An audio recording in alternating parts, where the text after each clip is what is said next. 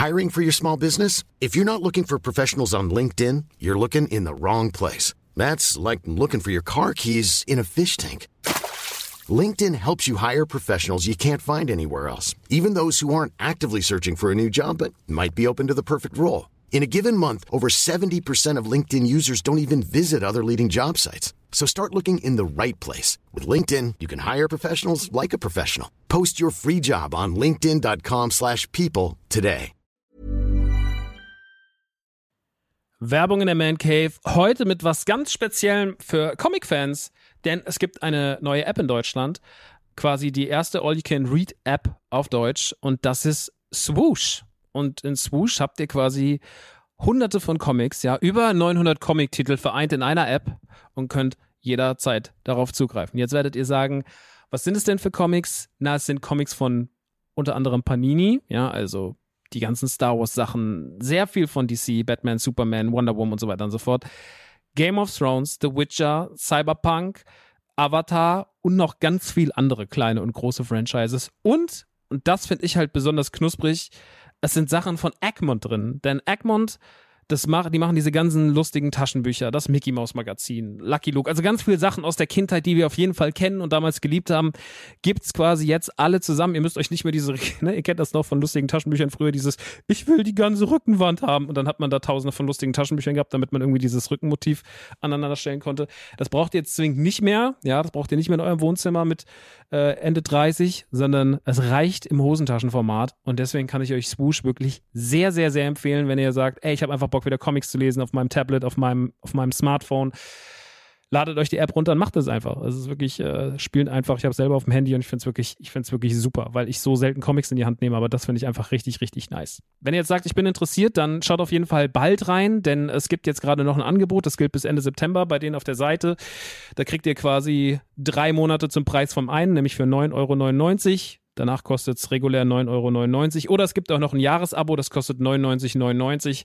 Das ist auch ganz nice. Schaut gerne mal vorbei auf swoosh.de slash mancave. Ich finde es mega. Ich habe selber auf dem Handy drauf. Habe richtig, richtig Bock drauf, mal wieder ab und zu mal einen kleinen Comic zu lesen. Und hey, äh, vielleicht habt ihr einfach mal wieder Lust, euch in alte Geschichten aus Entenhausen, aus der Kindheit zu begeben. So, das war's auch schon von mir. Jetzt geht's weiter mit der Man Cave. Tschüssi.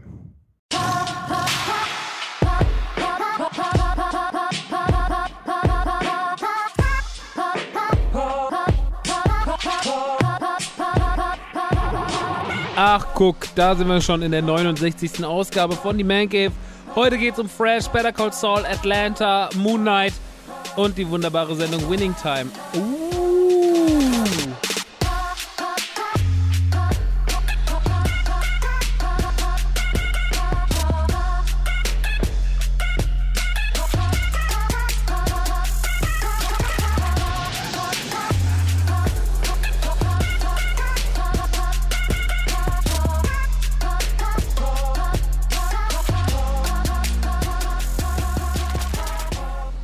Ali und hallo, meine Lieben, und herzlich willkommen in der 69. Ausgabe von Die Man Cave. Mein Name ist Max Nikolas Maria von Nachtsheim, aka Rockstar, und ähm, auch heute lade ich euch wieder ein, hier in meinem kleinen Solo-Podcast Platz zu nehmen, denn ich habe wieder einiges zu erzählen. Es gibt wieder einiges in der Welt der Popkultur, was mich äh, gepackt hat oder was mich auch nicht so gepackt hat. Äh, und darüber wollen wir heute reden. Heute keine Videospiele tatsächlich, weil überhaupt nichts passiert ist in der Welt der Videospiele, was mich persönlich in den letzten zwei Wochen gejuckt hat. Ähm, da sind immer noch, es gibt immer noch Sessions in Elden Ring, ähm, die mich immer wieder fordern. Ich hatte da jetzt echt nochmal einen, wo ich nochmal meinen kompletten Bild umgebaut hat, so eine lange Session. Darüber möchte ich euch aber wirklich nicht mehr langweilen. Ähm, dann habe ich natürlich auch noch weiter in Lego Star Wars gespielt, was mir sehr viel Spaß macht. Und ansonsten gibt es noch so ein paar Sachen auf Pile of Shame, an die ich mich aber gerade noch nicht ranwage, weil Elden Ring immer noch ein bisschen Aufmerksamkeit fordert und natürlich auch Star Wars momentan mich äh, nach den vielen harten Wochen Elden Ring, die sehr, sehr viel Spaß gemacht haben, natürlich ein bisschen erdet und wieder in die Welt der normalen, äh, geläufigen Videospiele zurückholt. Und ja auch einfach schön und toll, aber auch einfach ist. Und einfach kann ich gut gebrauchen. Ähm, Kumpel schrieb mir die Woche so, spiel doch mal Tunic, habe ich gesagt, auf gar keinen Fall spiele ich jetzt Tunic weiter. Ich habe das ja schon angefangen, wir haben ja schon hier drüber geredet. Aber äh, momentan brauche ich erstmal seichte Kost. Seichte Kost nach dem, äh, nach dem wilden, wilden Treiben in Elden Ring. Deswegen heute sehr, sehr viele Serien, ein Film, den man sich hätte schenken können, aber ein Film ist auch drin. Äh, Fresh, der neue Film äh, mit Sebastian Stan, dem Winter Soldier. Dann ist natürlich die sechste Staffel Better Call Saul letzte Woche gestartet auf Netflix. Die dritte Staffel Atlanta äh, ist gerade in den USA am Laufen. Ich habe mir die über VPN reingezogen. Sollte auch hoffentlich bald einen ähm, Deutschlandstart kriegen. Moonlight hat Folge 3 und 4 bekommen und Winning Time ist jetzt äh, vor wenigen Stunden, vor wenigen Tagen auf äh, Sky Ticket bzw. Sky Ticket Entertainment gestartet. Und auch darüber möchte ich kurz reden, weil ich die Serie ähm, so gut fand, dass ich hier drüber quatschen möchte. Also heute sehr serienlastig. Ähm, es wird ja auch ein sehr serienlastiger äh, Mai und Juni. Da geht es ja noch weiter mit einigen hübschen Sachen. Ähm, bevor wir aber dazu kommen, kommen wir aber zu dem Part, ähm, den böse Zungen als den SJW-Teil auslegen würden. Erstmal ganz kurz zur letzten Ausgabe. Vielleicht habt ihr euch gewundert, es wurde ja am Anfang von diesem Brief gesprochen und äh, dann gab es ja ein Update. Für die Leute, die die Folge sehr früh gehört haben in ihrem Podcatcher, äh, die haben des, den Schluss noch mitbekommen. Die haben ja dann noch geschrieben, so, ja, fand ich gut, äh, was du da gesagt hast, aber ich habe mich trotzdem dazu entschieden, nachdem ich am nächsten Morgen aufgewacht bin, habe drüber nachgedacht und habe gedacht, so musste das alles sein, war das nicht alles ein bisschen zu lang, habe ich mich dazu entschieden, den Teil rauszunehmen. Ähm, mir hat dann jemand anderes geschrieben, meinte, so, er findet das gut, dass ich das gemacht habe, weil ähm, man sollte solchen Leuten keine Aufmerksamkeit geben.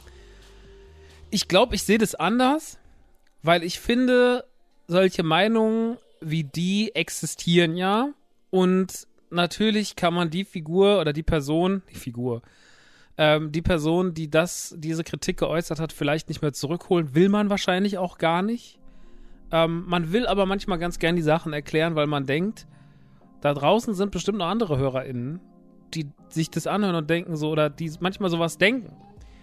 Die eine ähnliche Richtung denken können, weil sie vielleicht schon lange dabei sind, weil sie vielleicht auch manchmal genervt sind, weil sie manchmal Widersprüche entdecken, die natürlich da sind. Also Widersprüche sind ja immer da, vor allem wenn man irgendwie acht Jahre podcastet, dann hat man einfach sehr viele Widersprüche in den Jahren geäußert, weil Meinungen sich ändern, weil Dinge sich drehen. Also ich glaube, es gibt Nukularfolgen von 2015, 16, wo ich sage, dass Funko Pops absolut hässliche Scheiße sind. Und äh, inzwischen habe ich nicht nur eine 2300 Figuren starke Funko Pop Sammlung, sondern ähm, ich verkaufe den Scheiß auch selber und deal damit. Und äh, das nehme ich jetzt als Beispiel, um zu zeigen, wie sich innerhalb eines Podcasts in der langen Dauer Meinungen drehen können und natürlich auch äh, die Art zu sprechen. Ja, ich komme aus dem Hip-Hop. Äh, ich habe super viel geflucht in meinem Leben. Ich bin auch immer, ich fluche immer noch wie ein Rohrspatz. Äh, darin bin ich besonders gut. Habe aber trotzdem natürlich die letzten Jahre meine Sprache überdacht und auch wenn ich es genieße zu fluchen, habe ich überlegt, ob gewisse Schimpfwörter noch sein müssen. Ja, gerade wenn man aus dieser 2000er-Ära kommt vom Hip-Hop, wo ähm, ja homophobe Begriffe eigentlich Alltag waren. Ja, und auch rassistische Begriffe Alltag waren und man das alles nicht im deutschen Rap, also ich meine, wenn man sich alte Savage-Platten anhört, immer so was wie West-Berlin Maskulin oder die alten MOR-Sachen oder der ganze Royal Bunker-Kram früher, wenn man das nimmt, dann ist man ja, ich war 16, 17, ich war super anfällig dafür, dass für das, was da gesagt wurde. Und ähm, ja, das war halt, so war ich halt. Na, ne? und äh, waren wir alle damals. Alle, die wir da in der Schule saßen, haben diese Sachen auf Tape gehört. Wir waren dafür anfällig und man kann uns da auch keinen ich glaube, man kann da jetzt keinen wirklichen Vorwurf draus machen. Wahrscheinlich nicht mal den KünstlerInnen, weil es einfach eine andere Zeit war. Aber dann hat sich die Sprache im Laufe der Zeit verändert, hat man Begriffe noch lange Zeit mit rum, mit sich rumgetragen. Und irgendwann fängt man an, die Sachen zu überdenken und ändert Wörter, schmeißt Sachen raus, fängt an zu gendern, weil man darin Sinn sieht, weil man sagt, das inkludiert Leute, ähm, nutzt seine Reichweite für Sachen, wo man sagt, ey, pass auf, wenn ich Reichweite habe, muss ich ja nicht nur die Leute dazu animieren, die ganze Zeit zu sagen, ey, kennt ihr Funko Pops? Und komm, wir reden mal über Star Wars, sondern dann kann man es ja auch für manchmal was Gutes nutzen. Wenn man dann halt sagt, so, ey, pass mal auf, ich finde irgendwie gewisse Dinge äh, nicht so cool. Ja, finde, so, wenn man merkt, wie viel SchwurblerInnen da draußen rumlaufen und Scheiße brabbeln, dann kann man ja ein Gegenwort ergreifen, weil man weiß ja auch, dass manche Leute vielleicht also man macht das nicht, um sich selber nur auf den Podest zu stellen. Ich will nicht, würde jetzt, glaube ich, mir selber in die Tasche lügen, wenn ich sage, man sagt nicht manchmal auch Sachen, um schon ein bisschen zu zeigen, dass man ein guter Typ ist, aber es hat ja irgendwie immer auch einen tieferen Sinn, zumindest in, in meiner Wahrnehmung, dass ich mir denke, so, naja, also wenn ich Leute erreiche, die Leute, die vielleicht daheim sitzen und die unsicher sind und die vielleicht manchmal man brauchen, der ihnen irgendwie gut zuredet, die Rolle kann ich ja einnehmen. Ne? Ich meine, man hat ja in dem, Mod in dem Medium-Podcast die Möglichkeit, ähm, dadurch, dass man sehr nah bei den Leuten ist und dass auch viele Leute irgendwie dieses, dieses sehr enge, äh, ich bin Hörer, ähm, ich, du sitzt mir direkt im Ohr, ich laufe viel mit dir rum, ich gehe mit dir einkaufen, ähm, während ich deinen Podcast höre und so weiter und so fort. Ähm, man ist ja sozusagen ein bisschen schon so der Freund aus der Ferne, ja. Wie oft habe ich Leute im Laden, die mir sagen, oder hatten wir schon nach Shows oder so, Leute, die uns gesagt haben, so, ey, ich weiß, das ist komisch, aber ihr seid für mich wie Freunde und ihr wisst gar nicht, wer ich bin. Und ich glaube, so geht es vielen Leuten. Vielen Leuten, die Podcasts hören, ähm, fernab von dem, was wir hier machen, aber auch alle anderen Podcasts, so Leuten, denen man viel zuhört und gerne zuhört, hat man halt irgendwie zu denen eine Bindung, wo man sich denkt, ja, irgendwie sind es Kumpels von mir. Weil die reden ja auch wie Kumpels. Das ist ja auch das, das Sinn, der Sinn von Podcasts. Nur natürlich acht Jahre zu sagen, so, ja, wir benutzen jetzt, äh, wir benutzen jetzt weiterhin krasse Schimpfwörter und sagen Spasti und dies und das. Wenn man sich gar nicht mehr damit wohlfühlt, auch da müssen natürlich HörerInnen und vor allem Hörer, weil das sind meistens Männer, äh, die sich darüber aufregen, dann müssen natürlich da mitwachsen. Ja, und ähm, dass, dass, dass, ähm, dass man da auch versteht, dass das nicht dafür gemacht wird, weil man sich mit aller Macht ähm, political correct, äh, der political correctness unterwerfen will. Das habe ich auch in dem Brief gesagt. Ich habe das nicht, oder in dem Statement zu dem Brief gesagt, ich habe das nie gemacht, um irgendjemandem zu gefallen, sondern ich habe das in erster Linie dafür gemacht, weil es sich irgendwie für mich persönlich besser angefühlt hat, als jetzt noch mit 50 vor dem Mikrofon zu sitzen und zu sagen, der Spasti. Also irgendwann hat man sich halt einfach davon distanziert und hat sich damit nicht mehr wohlgefühlt und es hatte Gründe und es hat auch gute Gründe. Warum soll man denn Leute irgendwie unnötig angreifen, verletzen, wenn es sich auch vermeiden lässt? Und ich denke, das muss man nicht als zwanghafte PC-SJW-Scheiße auslegen, sondern das kann man auch einfach akzeptieren als, na, Menschen überdenken sich in acht Jahren die überdenken sich auch in zwei, drei Jahren. Und das sollte auch normal sein und das sollte auch zur Akzeptanz führen. Und das sollte auch gut sein. Also ich verstehe nicht, wie etwas Gutes für Leute schlecht sein kann. Nur weil sie sagen, oh, alles ist jetzt woke und alles ist jetzt PC. Nee, aber einfach haben sich die letzten Jahre, hat sich Sprache nochmal verändert. So, und auch in meiner Wahrnehmung hat sich Sprache einfach verändert und ich will gewisse Sachen auch nicht mehr hören. Ich will nicht mehr, dass Leute schwul als Schimpfwort benutzen. Das finde ich einfach, ja, das hat man im Rap vor 15 Jahren gemacht und das hat man irgendwie so hingenommen, aber ich verstehe es schon seit sehr, sehr langer Zeit nicht mehr und ich finde, das gehört da nicht hin. Und dann hat das nichts damit zu tun, dass man so woke ist, sondern es hat was damit zu tun, dass man sich entwickelt hat. Und ähm, für die Leute, die das nicht sehen und die das nicht fühlen und die immer sagen so, ja, da wird immer so ich will wieder, dass Leute fluchen und ähm, also in dem Brief waren ja wirklich sehr, sehr viele schwierige Statements und vielleicht wird man darüber irgendwann nochmal sprechen. Ähm, aber ja, ich fühl's nicht. Und warum soll ich was machen, was ich nicht fühle?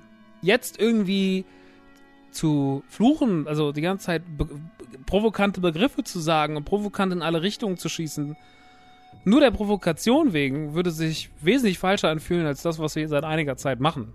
Und ich denke, das ist auch okay und sollte darauf Akzeptanz stoßen. Ähm, es ist traurig genug, dass man es überhaupt erklären muss, damit es Leute verstehen. Ähm, die meisten Menschen, die diesen Podcast hören, die andere Podcasts hören, akzeptieren das, finden es gut, gehen den Weg der Entwicklung mit. Für die Leute, die da Schwierigkeiten mit haben oder sich sogar richtig krass gegenstellen und das alles als wahnsinnig negativ auslegen und irgend so eine komische Verschwörung von, da gibt es so eine Bubble und die will das alles jetzt irgendwie gerade biegen das wird halt immer einsamer auf der Insel, wo die stehen, ne? Und irgendwann wird man halt dastehen und wird sich halt denken, ähm, pff, ja, da ist nicht mehr so viel an coolen Leuten, die noch weiterhin den Content machen, die diese Leute hören wollen. Das wird dann alles immer weiter nach rechts rutschen und das wird immer weiter in Kreise rutschen, wo, wo Leute sind, die man nicht unbedingt gerne sprechen hört und die sehr weit weg sind von den Leuten, die man ursprünglich mal gern gehört hat, weil die Leute sich halt weiterentwickelt haben. Ich denke, es ist, also ich möchte nur noch mal sagen, ich glaube nicht, dass es ähm, cool ist, hängen geblieben zu sein. Und immer ewig lang noch zu sagen, aber ich will das und ich will provokante Sachen hören. Weil 2001 ist vorbei. So. Erstmal nochmal nostalgisch ganz cool, Jackass zu gucken, aber es ist auch okay, dass die Zeiten im Großen und Ganzen vorbei sind. Und es ist ganz gut, dass diese, dass es gewisse Musik einfach in der Form nicht mehr so gibt und so. Und dass einige Leute ihre künstlerischen Tätigkeiten überdacht haben. Das heißt nicht, dass man immer alles direkt, was da war und was es jetzt noch gibt, canceln muss. Also die Sachen, die es damals gab, die sind halt in ihrer Zeit entstanden und die sind so, ich meine, ähm, keine Ahnung, Goethe hat auch anders geschrieben als wir. Ähm, und das wirft man ja auch nicht alles ins Feuer. Gut, er hat auch nicht Spasti gesagt, aber ihr wisst, was ich meine. So, es ist natürlich Sprache im, im, Wandel der Zeit und man kann da auch gewisse Sachen kann man tolerieren und kann sie auch in der Zeit als das sehen, was sie waren. Aber es ist auch gut zu hinterfragen, warum es jetzt nicht mehr so cool ist und was man jetzt besser machen kann. Das ist der Sinn von Sprache und von sich weiterentwickeln. Und zu sagen, ähm, nee, das will ich alles nicht, da gibt es für mich leider kein legitimes Argument. Also das ist alles für mich einfach nur so, ja, okay, du willst halt einfach, du hast vor sehr, sehr viel Angst davor, dass sich irgendwas in deinem Leben ändert, was du, was, mit was du keinen Bock hast, dich zu beschäftigen. Und äh, du musst dich jetzt damit auseinandersetzen und das ist für dich ein Problem. Ähm, und deswegen habe ich da keine Toleranz für, für dieses, äh, oh Gott, äh, das ist so blöd, dass ihr jetzt alle PC seid. Ich glaube, ich bin weit weg davon, äh, äh PC zu sein.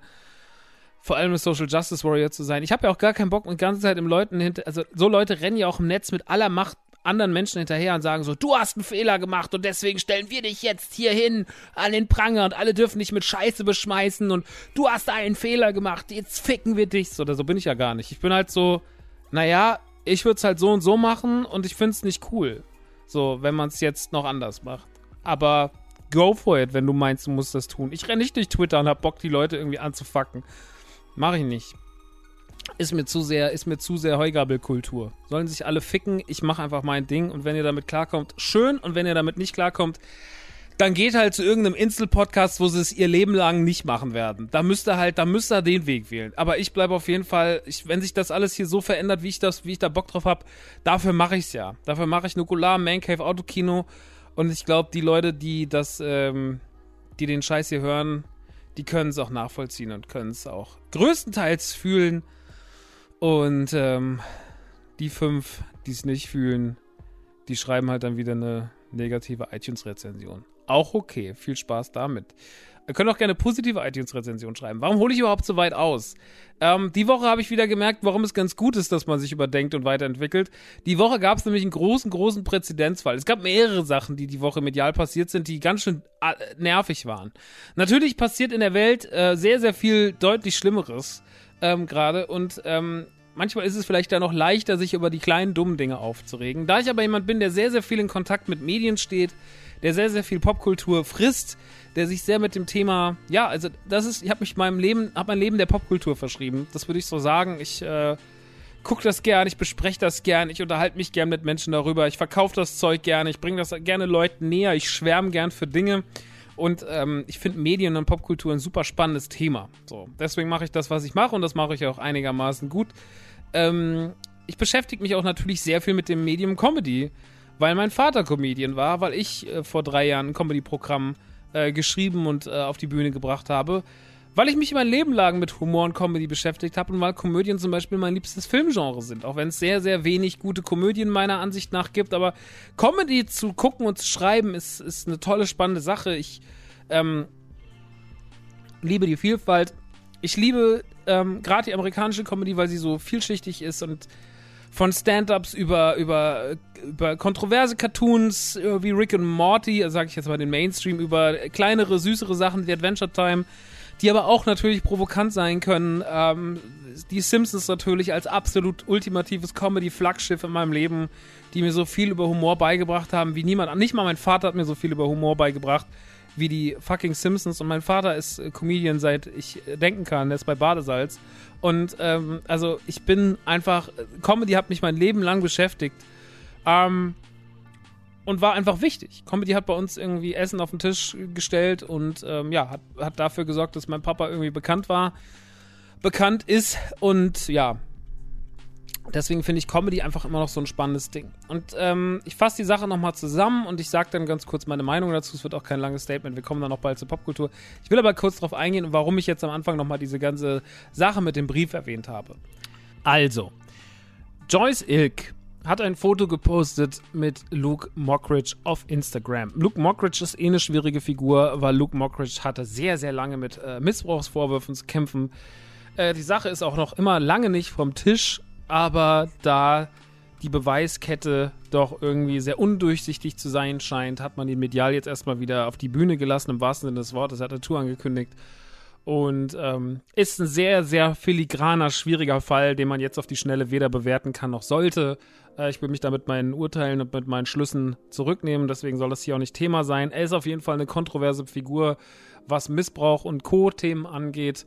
Und ähm, da ähm, muss man eigentlich schon ein bisschen vorsichtig sein, was man mit ihm postet. Und man will ja vielleicht, wenn man sagt, das ist mein bester Freund, auch das ganze Thema so ein bisschen aus seiner Ecke wegtreiben und ihn schon nicht wieder mit Provokationen verbinden. Ich finde aber, dass das Ganze bis dato nicht so gut gelöst wird, denn zum einen natürlich hat Mockridge, der letztes Jahr ein Statement-Video veröffentlicht hat, äh, wo er sehr betroffen war über die Situation, ähm, hat dieses Video quasi zur Tourankündigung, am Anfang seiner Tourankündigung parodiert. Also wo man sich ja schon selber sagt, so, so wichtig und toll war das alles ja anscheinend nicht, was ich da gesagt habe, wenn man es direkt schon ein halbes Jahr später parodiert. Finde ich persönlich, hätte man um, allein um das Thema ruhen zu lassen, um auch dem Thema vielleicht irgendwie einen Abschluss zu geben oder um das Thema erstmal von dem einen zu differenzieren, Respekt einfach. Es hat meiner Meinung nach was mit Respekt vor dem möglichen Opfer, mit äh, möglichen Opfern und so weiter und so fort zu tun. Also das zu parodieren, finde ich schon mal generell einfach eine schwierige Kiste. Das finde ich einfach schon mal sehr, sehr, sehr, sehr schwierig. Wie gesagt, ich werde jetzt nicht hier irgendwelche unnötigen Vorwürfe reinpacken, das liegt mir fern.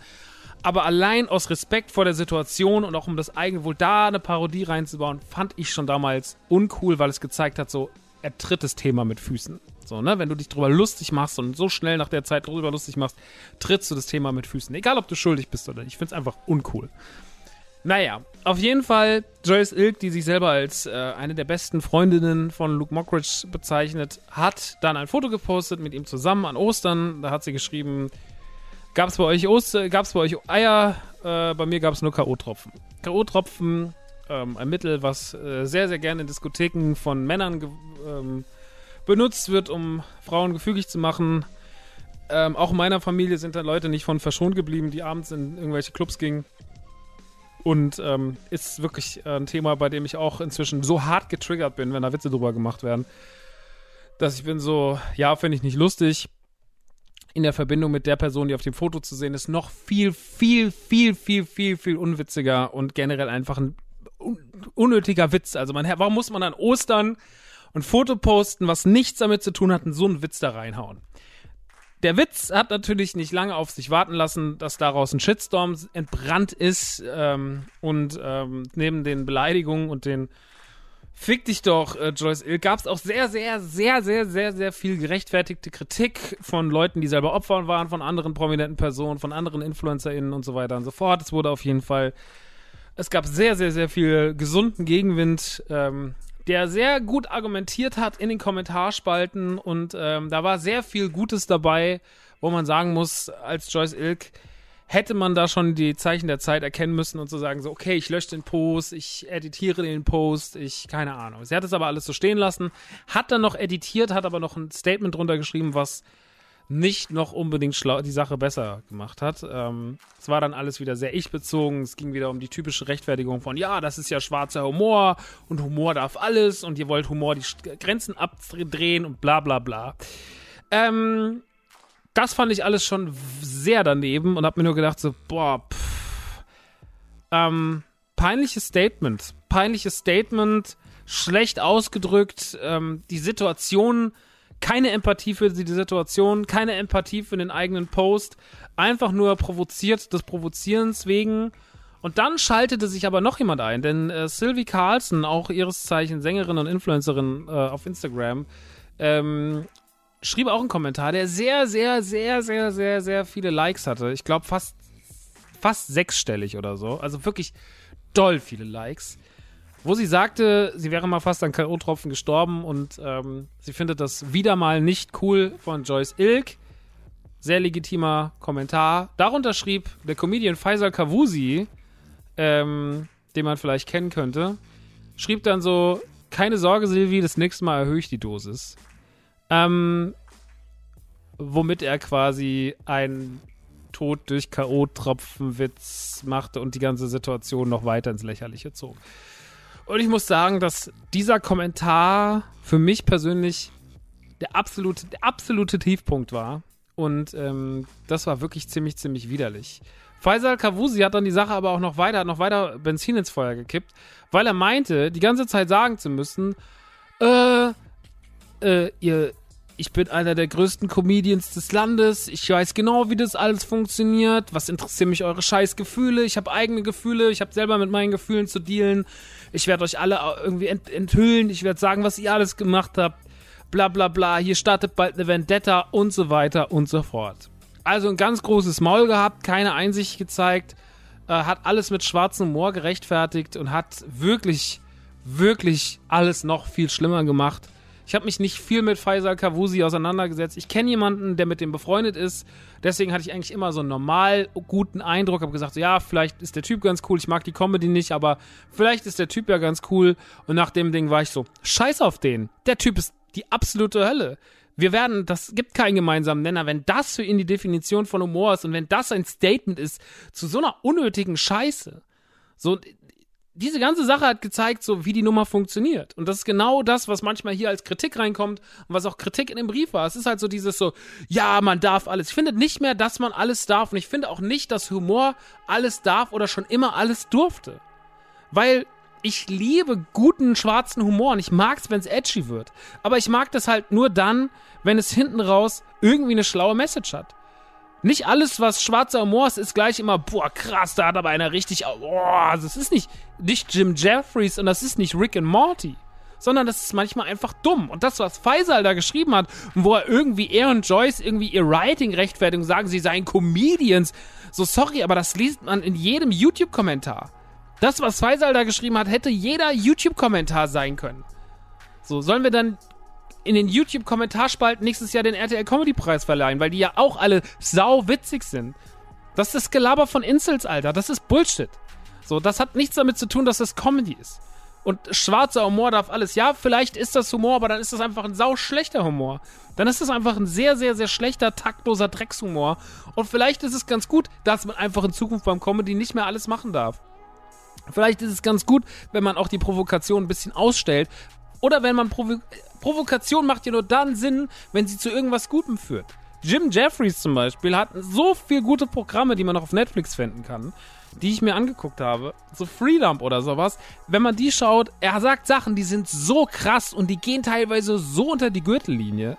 Aber immer wenn er zum Punkt am Ende des Bits ist, also immer wenn das Bit fast zu Ende ist, kommt irgendwas, was einem den Spiegel vorhält und wo man sagt, so, okay, krasse Kritik, krasse Schleife, krass die Kurve gekriegt, krassen Abschluss gefunden. Das heißt, die Provokation ist immer nur dafür da, eigentlich was Gutes einzuleiten.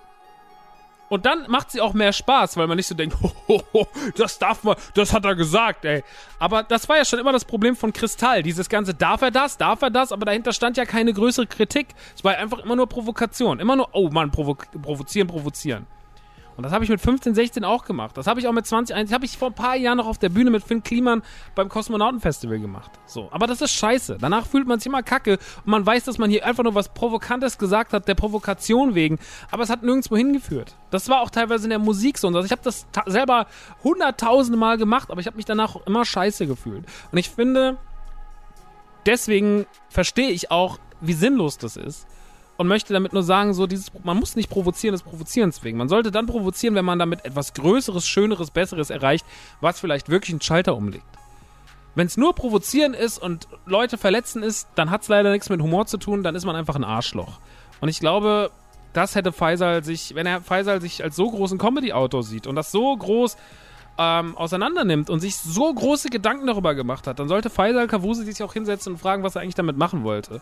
Wollte er damit irgendwie, wollte er damit irgendwas Schlaues aussagen? Wollte er eigentlich damit für die Opfer eintreten oder wollte er einfach nur auf eine Frau, die sagt, die gesteht in einem Kommentar, dass sie fast daran gestorben ist, da noch weiter drauf einzutreten?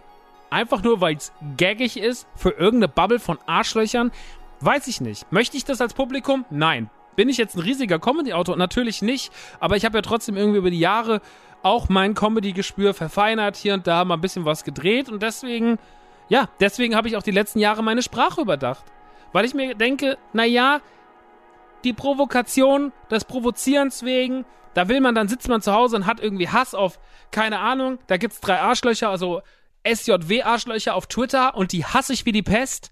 Und dann denke ich mir, boah, jetzt sage ich was, die sollen, das soll die drei triggern. Ja, dann trigger ich vielleicht die drei, aber ich trigger auch vielleicht noch Leute, die ich nicht triggern will. Und die mich vielleicht vorher mochten und die dann sagen, Arschloch. Warum macht er das? Darum geht's. So, äh, nur was provozieren, um irgendjemanden gezielt anzugreifen, aber das dann so machen in der Öffentlichkeit, dass es viele Leute mitbekommen, das wirft meistens kein gutes Licht auf jemanden. Und deswegen habe ich mich dazu entschieden, das zu ändern und vielleicht sollten das Menschen wie Faisal und Joyce Ilk auch tun, weil sie haben damit nichts, nichts für ihre Karriere getan. Kein Fernsehsender denkt sich so, boah, die engagiere ich. Das ist ja mega. Selbst ein scheiß Nils Ruf hat früher, als er noch bei Viva 2 moderiert hat, schlauere Sachen gesagt. Das war auch provokant, aber es hatte auch immer ein Augenzwinkern, es hatte immer meistens noch irgendeine Absicht. Das hat er leider auch verloren, das hat sich auch irgendwann einfach noch ein verrückter Mensch auf Twitter geworden. Aber das ist halt oft so und ähm, das ist ein großes Problem der deutschen Comedy, dass man immer sagt so, krass, dass die Person sich das traut. Aber man fragt sich, warum sie es sich getraut hat und wo sie eigentlich hin will, sondern man ist nur so, Humor ist sehr dumm, Deutschland. Ja, sehr, Humor in Deutschland ist wirklich ein sehr dummes Thema. Und das ist immer, wenn ich zu, zu den Amis gucke, über die letzten 20, 30 Jahre, ob das so alberne Comedy ist wie die nackte Kanone oder sowas fast schon filigran humoriges, äh, Meta-eben-humoriges wie Napoleon Dynamite oder keine Ahnung, irgendwelche verrückten Will Ferrell-Filme, so, es hat einfach immer irgendwie ein anderes Level, es hat eine andere Kommunikation, es ist respektvoller, es ist witziger, es, und alle Komödien, die irgendwie nur mit, ah, jetzt hier, da frisst er nochmal Scheiße und da furzt er dem ins Auge und dann kriegt er Bindehautentzündung, das hat äh, meiner Meinung nach nicht so richtig viel ähm, dort verloren gehabt. Und da habe ich auch nie drüber richtig lachen können. Also, ey, Humor am Ende des Tages, natürlich, jeder muss äh, das so wahrnehmen, wie er da will und muss auch mit so mit umgehen, wie er möchte. Aber anhand solcher Beispiele kann ich nur erklären, warum ich persönlich für mich meine Sprache überdacht habe und warum das nicht was damit zu tun hat, dass ich sage, ich bin jetzt aber sowas von Social Justice Warrior, sondern naja, ich habe ja auch gesagt, ne, also zum Beispiel, ich bin ja ein großer Dekadent-Fan, der hat ja die letzten Jahre auch eine Entwicklung durchgemacht. Der hat sich auch von, ich kommentiere irgendwelche trashigen Videos auf, äh, über die über die Prank Bros und den Drachenlord auf äh, YouTube hin zu, ähm, ich äh, gehe gegen Schwurbler, ich beschäftige mich mehr mit Politik. Inzwischen ist er sehr engagiert im Tierschutz. Und ähm, ey, da gibt es Sachen, wo ich sage, so finde ich mega. Es gibt auch Sachen, wo ich sage, so, ach ja, ne, mich persönlich, das spricht mich jetzt gerade nicht so an. Aber am Ende des Tages lobe ich ihn sehr für seine Entwicklung, dass er irgendwann für sich erkannt hat, dass das nicht alles sein kann. Und ich bin den Weg ja auch mit ihm gegangen, ne, als sein Zuschauer. Ich bin ja auch den Weg mit ihm gegangen, habe gesagt, finde ich cool, dass Karl sich so und so entwickelt, dass Stay sich so und so entwickelt.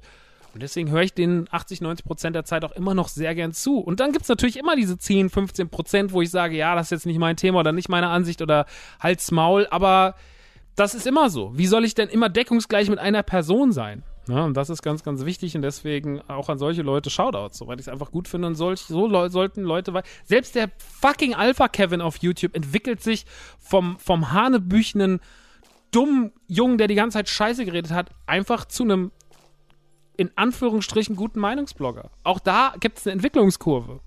Selbst da. Dann sollten wir doch drüber nachdenken, ob das nicht einfach auch ab und zu eine gute Sache ist. Jetzt komme ich noch zu einem anderen Thema, was mich medial wahnsinnig aufgeregt hat, aber da will ich auch gar nicht mehr so viel zu sagen. Und zwar Xavier Naidu hat ja ein Statement rausgehauen und hat dann gesagt, er entschuldigt sich ja die letzten zwei Jahre.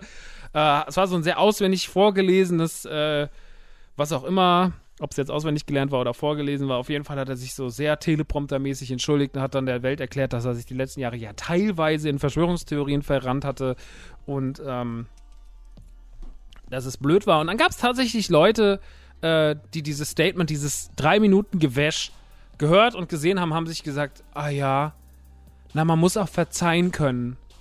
Man muss auch dem Xavier verzeihen können. Und das habe ich so gelesen und bin wirklich wahnsinnig geworden. Weil ich mir dachte so, ne, wir müssen Xavier Naidoo überhaupt nicht verzeihen. Ist zwar schön, dass er einsieht, und das will ich auch erstmal wissen. Also ich möchte erstmal spüren, ja, nicht nur anhand eines dreiminütigen Kackvideos, was total, wirklich komplett von vorne bis hinten konstruiert wirkt und wirkt wie, mh, mm, vielleicht habe ich meiner Karriere damit keinen Gefallen getan. Ich will jetzt gar nicht in diese böszüngigen äh, Be Behauptungen, wie so, der braucht, braucht ja wieder jemand Geld, hä? abschweifen. Aber so einfach so dieses so, na, da hat wohl jemand begriffen, dass es ihm doch nicht so ein richtiges Karriere nach vorne Getriebe war, sich gegen alles zu stellen, mit irgendwelchen rechten Leuten Musik zu machen und so weiter und so fort. Dass es nicht so schlau war, äh, die rechtsextremen Richtungen zu befeuern. Und ähm, er sagt das so und natürlich die Leute, die für ihn, die zum, Auf, äh, zum Aufschauen, für die er irgendwie ein wichtiger Popmusiker waren, die sagen, ach ja, den muss man verzeihen. Ich finde, da muss man überhaupt nichts verzeihen. Xavier Naidu hat sein Leben lang in Deutschland keine Bühne mehr verdient. Nur noch, er hat nur noch eine Bühne verdient, um sich dafür zu entschuldigen, was er getan hat. Weil er hat ja nicht nur sich selber in die Scheiße geritten und hat sich selber irgendwie ein Bein nach dem anderen gestellt, sondern er hat ja auch über die Jahre, müsst ihr das so sehen, Xavier Naidu war zum Beispiel in meiner Idol, wie die erste Platte kam, ja, das erste große 3P-Album von, ähm, von Xavier Naidu, ähm, hier mit, sie, wo dann auch noch die Single kam zu Asterix, sie liebt mich einfach nicht und diese ganzen großen 20.000 Meilen oder mehr und sowas. Die erste, nicht von dieser Welt hieß die Platte. Das war so ein Album, das habe ich damals geliebt und gefeiert noch und nöcher. Das war mein, das war mein Pop-Jesus, Alter. Es war der beste deutsche R&B-Sänger mit Abstand. Das war, er war mit einer Platte stand er sofort auf einem ganz anderen, auf einem ganz anderen Podest. Und dieses Podest hat er für viele, viele, viele Menschen nie verlassen. Die haben den angeguckt und haben gesagt, dieser Typ ist ein Pop-Jesus, der deutsche Pop-Jesus. Und natürlich sind Leute mit einem naiveren Geist, mit einem einfacheren Geist, die auch unsicher sind, die sind sehr anfällig für so Leute, weil die gucken da hoch und sagen, das ist ein Popstar und was der sagt, ist Gesetz. Und das hat er ja ausgenutzt mit seinen Telegram-Gruppen und so weiter und so fort und hat sich sehr, sehr, sehr lautstark und immer verrückter in alle Richtungen geäußert, hat alle Verschwörungstheorien mitgenommen, hat alle im Kopf verwischt. Er war wirklich, es war wie ein, es war wie ein riesiges Trauma. Und ähm, ja, jetzt hat er sich ähm, dafür entschuldigt aber er hat ja so viele Leute dabei mit in den Abgrund gerissen. Diese ganzen Menschen, von denen ich gesprochen habe, diese ganzen naiven Seelen, die alle zu ihm aufgeschaut haben, die gedacht haben, der Typ, was der spricht, ist Gesetz. Und oh mein Gott, auch viele religiöse Leute haben den gehört, weil er sehr religiöse christliche Musik gemacht hat. So, für die Leute war er halt einfach ein Anker. Und jetzt hat dieser Anker so viel Stuss geschwätzt. Und natürlich werden Leute gesagt haben, nee, Moment mal, da gehe ich nicht mit. Aber es werden auch genug Leute ge da gewesen sein müssen und sagen, ach, ja, okay, krass, wird schon was dran sein, dass Menschen vielleicht Echsen sind, wenn ich nicht hinschaue. Und wird vielleicht schon so sein, dass Chemtrails real sind. keine Ahnung, diese ganzen Hanebüchen, okay, Corona, die Maske, der Maulkorb, aha, Merkels Maulkorb, ah, okay. Dieses ganze scheiß Vokabular, was diese ganzen, was diese ganzen Wichser die letzten Jahre ins Internet gerotzt haben, so. Natürlich haben die sich das alle zu eigen gemacht und da ist er ganz klasse, ganz starker Influencer. Er ist ganz starker Influencer für den einfachen Geist und hat hunderte von Leuten damit reingezogen. Tausende von Menschen haben dem zugehört und haben das geglaubt, was er gesagt hat. Und die haben dadurch teilweise ihren Anschluss verloren. Das sind die Typen, von denen wir immer sagen, ja, okay, der, unser Onkel früher am Essenstisch, der war schon immer ein bisschen komisch, aber jetzt ist er halt durch Corona komplett abgedriftet. Ja, der Xavier Naidoo hat das ja auch gesagt. So. All das hat er befeuert. Bei Zehntausenden, vielleicht Hunderttausenden von Leuten hat er mit in die Scheiße gerissen, hat ihr Gedankengut ins Negative beeinflusst. So, dafür kann er sich nicht entschuldigen. Das kann er auch, in, da kann er 100 Stunden sich entschuldigen. Dafür wird er sich nicht entschuldigen können. Das kann er nur, indem er sehr viel Arbeit leistet. Das restliche Leben, was er, wenn er in Deutschland medial stattfindet, hat er sich nichts als dafür, für sich die Folgen der letzten Jahre, für das, was er angestellt hat, Aufklärungsarbeit zu leisten er kann dafür sorgen, dass er Verschwörungstheorien in Deutschland aus dem Weg schafft, dass er Verschwörungstheoretiker den Haaren abdreht, dass Leute wie Heiko Schrang, wie Attila Hildmann und wie sie alle heißen, dieser ganze riesengroße Ring an Idioten und Wahnsinnigen, ähm, dass der kleiner wird. Dafür kann er, wenn er doch davon überzeugt ist, dass das Quatsch war, kann er ja daran mitarbeiten. Aber ansonsten kann er das leider Ansonsten kann er sich leider verpissen. Wenn er nur wieder da ist, um wieder auf die Bühne zu gehen und kauft auch wieder seine Platten, auf gar keinen Fall. Keine Platte, also wirklich keine Bühne mehr. Kein Radiospiel, keine Bühne. Also da muss er sich ganz, ganz lange beweisen, damit man wirklich irgendwann sagt so, okay, Xavier wird wieder in die popkulturelle, in die deutsche popkulturelle Welt integriert, aber davon ist er meilenweit entfernt. Dieser Typ hat einen riesigen Kollateralschaden hinterlassen und dafür muss er gerade stehen, meiner Meinung nach. Und deswegen fallt nicht auf sowas rein. Kommt mir nicht mit, ja, man muss ja Leuten eine zweite Chance geben. Die zweite Chance ist vergangen, Alter. Und das hat ja auch nicht erst mit Corona angefangen. Auch die Begründung mit, meine Frau ist ja, hat ja auch Verwandtschaften der Ukraine. Und oh, die, das ist mir ja gar nicht aufgefallen, das ist so real, da muss man der Sache mal ins Auge sehen. Bullshit. Der hat in, vor ein paar Wochen nach seinen Telegram-Gruppen gegen diesen Krieg gewettet und gesagt, dass Putin der Gute ist. Der soll die Schnauze halten. Der soll sich entweder ordentlich mit sehr, sehr langer Arbeit dafür entschuldigen oder er soll sich wirklich verpissen und die Schnauze halten. Wenn er, wenn er das nicht kann, soll er wenigstens Respekt zeigen und die Schnauze halten. So. Das waren doch auch fast 40 Minuten gute Laune, Leute. So, jetzt würde ich sagen, kommen wir mal langsam zu den Themen der Popkultur. Es tut mir sehr leid, dass es so ausgiebig war, aber dieser Podcast ist dafür da, sich mit Dingen zu beschäftigen, über die mich beschäftigen. Und das hat mich wirklich beschäftigt. Das hat mich letzte Woche unfassbar viel beschäftigt. Wir reden jetzt nicht über die ganzen Iceberg Explained Videos, über irgendwelche äh, kranken Reddit-Foren, 4chan-Posts, mit die ich mir auch noch die ganze Zeit auf YouTube reingefahren habe. Das machen wir nicht keine Sorge. das machen wir einfach nicht. Ähm, da kann ich euch irgendwann mal witzige Kanäle in meiner Beschreibung verlinken. Ähm, mit Leuten, die ich ganz, die ganz gerne zuschaue aus den, aus den Staaten, die immer sehr interessante Videos machen mit ähm, die krudesten Personen auf YouTube und keine Ahnung. Aber ähm, das ist so ein kleiner, das ist so ein kleiner, so ein kleiner äh, Sumpf, in dem ich ganz gern versinke. Ähm, nun gut. Dann würde ich sagen, reden wir über den ersten Film heute. Ich mache mir ganz kurz mein IMDb auf und äh, gebe euch nochmal alle wichtigen Infos, die ihr haben müsst zu diesem unfassbaren Film. Zu diesem unfassbaren Film auf Disney Plus. Ähm, Fresh. Der ist äh, am Osterdonnerstag äh, letzte Woche, vorletzte Woche, auf ähm, Disney Plus erschienen, beziehungsweise ist eine Hulu-Produktion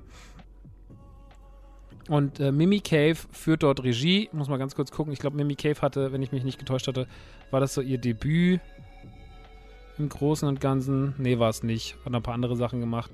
Aber eher Musikvideos, Kurzfilme. Und Fresh war jetzt gerade ihr großer, ihr großes erstes, ihr großer erster Film als äh, Regisseurin.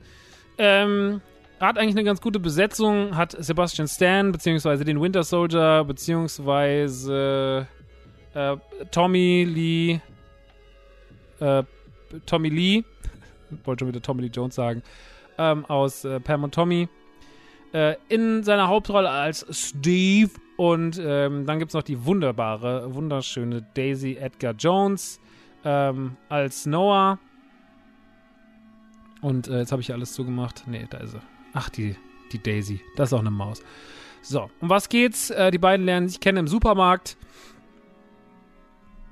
Noah die letzte Zeit ordentlich genervt von ihren Tinder-Dates, hat furchtbare Dates gehabt mit Typen, die langweilig waren, die das Essen nicht bezahlt haben. Also so eine typische Geschichte, ähm, hat irgendwie ein, komische, hat ein komisches Verhältnis zu Männern, ähm, nervt es alles und lernt dann aber Steve kennen, äh, gespielt von Sebastian Stan. Der ist ein sehr charmanter Kerl, sie begegnen sich in der Obstabteilung. Er macht sie blöd an, entschuldigt sich dafür, ist sehr charmant dabei. Man mag ihn direkt irgendwie, man schließt ihn direkt in sein Herz und die beiden verlieben sich ineinander und äh, haben dann irgendwie ein Date und ähm, haben dann auch, machen dann auch das erste Mal Liebe miteinander. So nenne ich das ja. Man macht ja Liebe miteinander. Ähm, wir haben ordentlich gefickt. Und äh, naja, dann sagt er auf jeden Fall so, ja, ich will mal mit dir wegfahren und ich hab da was und so und so. Und ähm, sie wollen dann irgendwie in die Berge fahren, glaube ich, äh, in, irgendwelche, irgendwelche Wälder, in irgendwelche Berge, machen aber dann zwischendrin noch in einem seiner Häuser, in seinem Ferienhaus Halt und ähm, als sie dann dort sitzen, ähm, in der schönen, im schönen Wohnzimmer und einen Wein trinken, wird sie langsam ein bisschen beschwipst und merkt, dass irgendwas nicht stimmt und dass der Steve ihr wohl irgendwas in den Drink hat. Und ähm, dann fällt sie in Ohnmacht und als sie aufwacht, ist sie angekettet äh, in einem Raum und er sitzt vor ihr und sagt ihr, ja, es tut mir leid, dass ich äh, dich angelogen habe. Oder beziehungsweise, ich habe dich nicht angelogen. Alles, was ich gesagt habe, ist wahr. Ich finde dich wirklich eine tolle Frau und so, aber ich muss dich leider, ich muss leider dein Fleisch verkaufen. Ich werde dich nicht töten, aber ich muss dein Fleisch verkaufen, denn ich bediene einen, einen perversen Menschenfleischfresser, einen Kannibalen-Ring im Darknet und ähm, du bist eine schöne Frau und ich krieg für dein Fleisch sehr, sehr, sehr viel Geld. Deswegen werde ich dich verkaufen, nach und nach und du wirst am Leben bleiben, damit dein Fleisch schön frisch bleibt. Das macht der gute Steve und ähm, darum geht's. Es geht um Noah, die dort angekettet liegt. Es geht um Steve, der anscheinend regelmäßig Frauen wie kleine Schweinchen abschlachtet. Und es geht noch um Molly, das ist die Freundin von Noah, die sich verzweifelt auf die Suche macht, ähm, um Noah zu finden, weil diese ihr nur wenige Hinweise gegeben hat, wo sie ist und sie sich anhand diverser Infofetzen zu ihr durchhangeln möchte. Ja, das ist äh, im Groben und Ganzen die Story. Und die ist, ja, wie soll ich sagen, okay. Hat so ein bisschen Hostel-Vibes, hat so ein bisschen charmante, ja, weil die beiden auch immer so ein komisches Verhältnis zueinander haben. Manchmal so fast so komische Schweigen der Lämmer-Vibes. Das klingt jetzt alles irgendwie positiv. Ich muss aber sagen, ich finde den Film wirklich furchtbar. Ähm, der, ich mag Sebastian Stan. Ich finde auch Daisy Edgar Jones wirklich charmant. Ähm, der Film hat auch durchaus schöne Bilder und ähm, der Film weiß auch die erste halbe Stunde, gerade den Spannungsaufbau und wie man das eigentlich so, also wie das alles so Rom-Com-mäßig startet und dann eigentlich dieser harte Cut kommt. Das mag ich an dem Film schon, aber ab dem Zeitpunkt geht der Film eigentlich rapide bergab.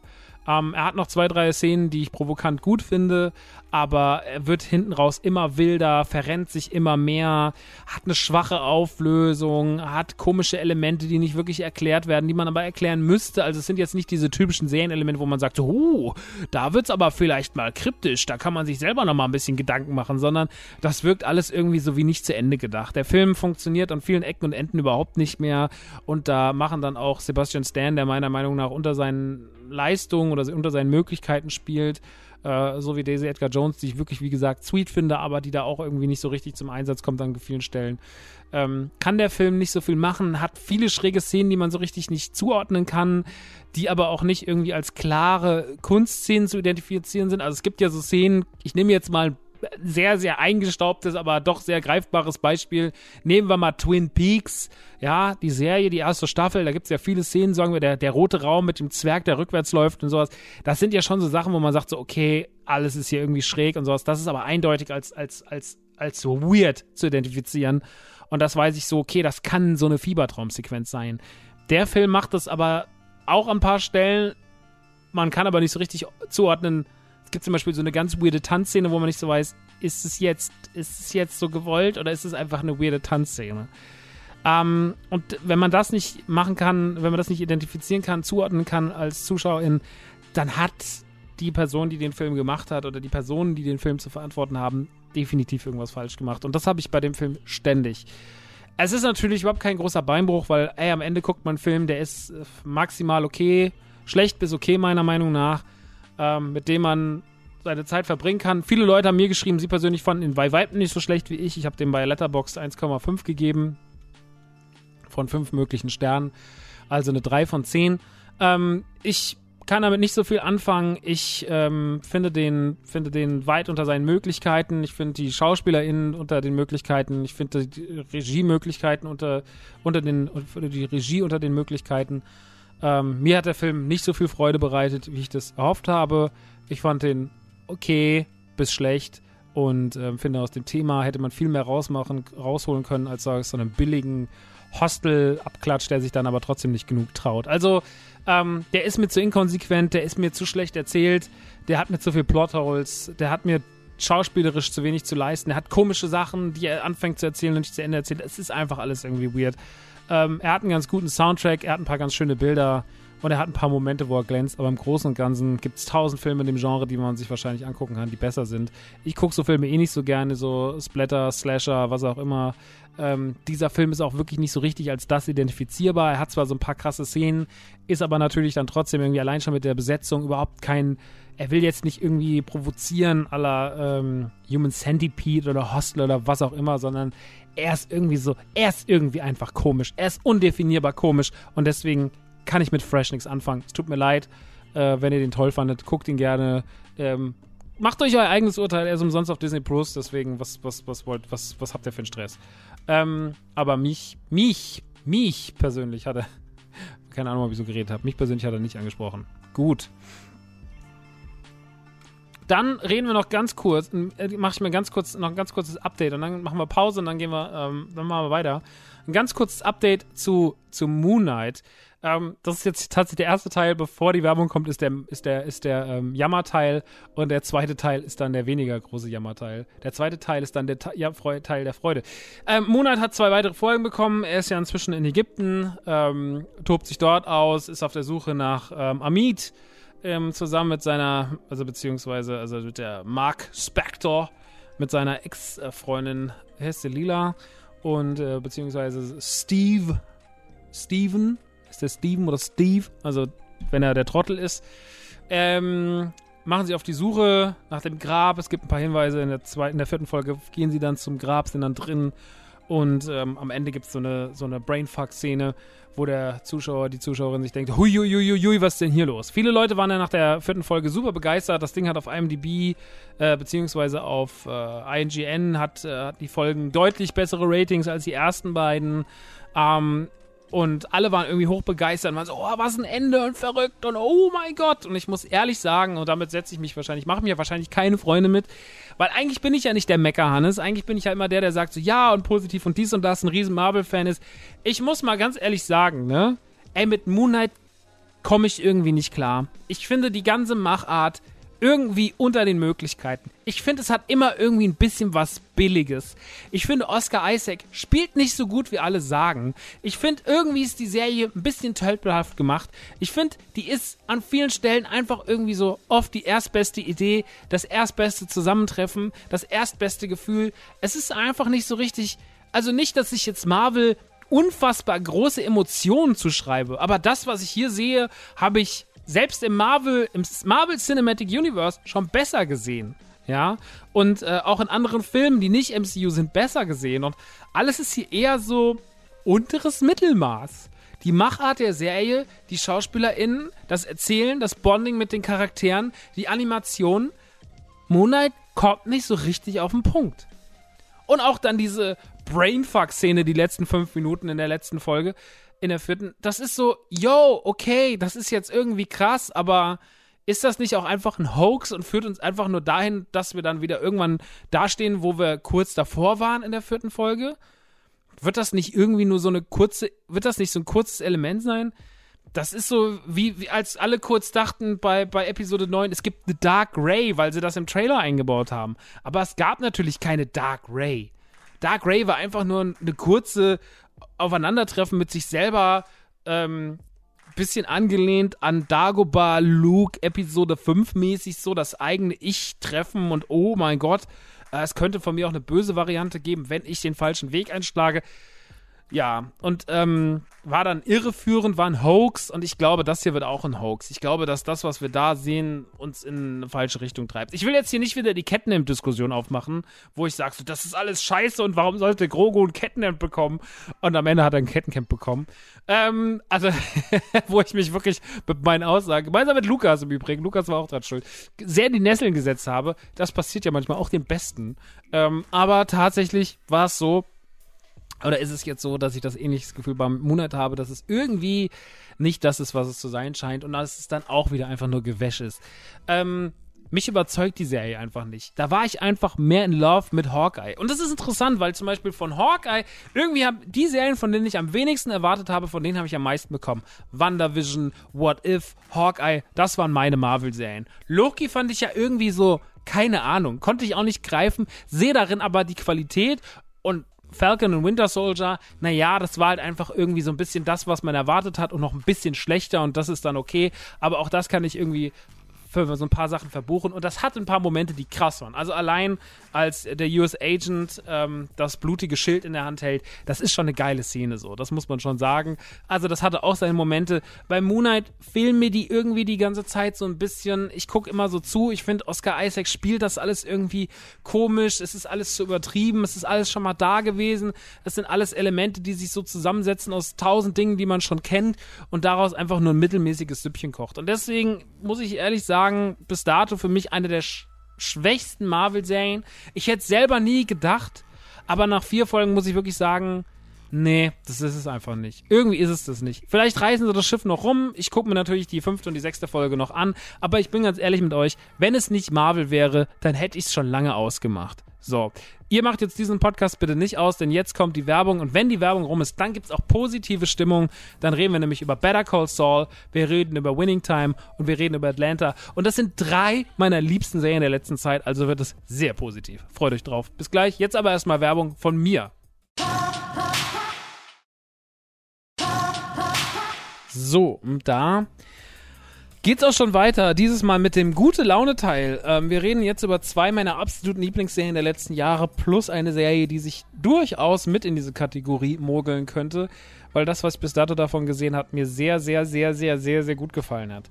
Ähm, die Rede ist von Better Call Saul und Atlanta als die Serien, die ich schon seit ein paar Jahren liebe und Winning Time als die Serie, die auf jeden Fall sich direkt einen großen Platz bei mir im Herzen erdankt hat, ja, um in der Basketballsprache zu sprechen. Ähm, aber an dieser Stelle nochmal ganz kurz, weil mir das gerade, eben hat er mir ein Like da gelassen, nochmal Shoutouts an Silkasoft, ähm, weil oft werde ich gefragt, von wem ist denn eigentlich die Musik im Hintergrund? Und das ist Silkasoft. Silkasoft ist ein Kumpel von mir, mit dem habe ich angefangen, Musik zu machen 2014. Da war Pubertät schon fertig. Wir haben dann aber weitere Songs noch produziert. Wir haben äh, einen Song fürs 43,5 43,5 gemacht für den Sneakerladen, äh, der dort so ein bisschen Kult wurde auf den Handtuchpartys.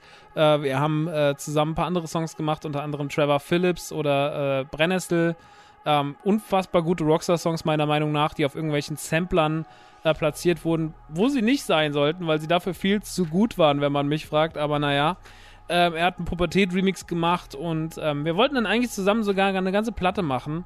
Wir haben uns dann aber so ein bisschen aus den Augen verloren, obwohl wir eine Zeit lang sehr, sehr, sehr viel abgehangen haben und auch viel bei mir waren. Wir sind ständig irgendwie ins Kuschelmuschel und haben uns irgendwie Zeug reingefahren und keine Ahnung, hingen zusammen ab aber irgendwie hat sich das aus den Augen verloren. Tom ist dann, glaube ich, nach Berlin gezogen, hat dann sehr, sehr viel Musik dort produziert, hat unter anderem, ich glaube, mit Dan Harmon gearbeitet oder vielleicht war es auch Justin Roiland, auf jeden Fall mit einem von den, ähm, von den Rick and Morty Erfindern hat er sehr viel gearbeitet.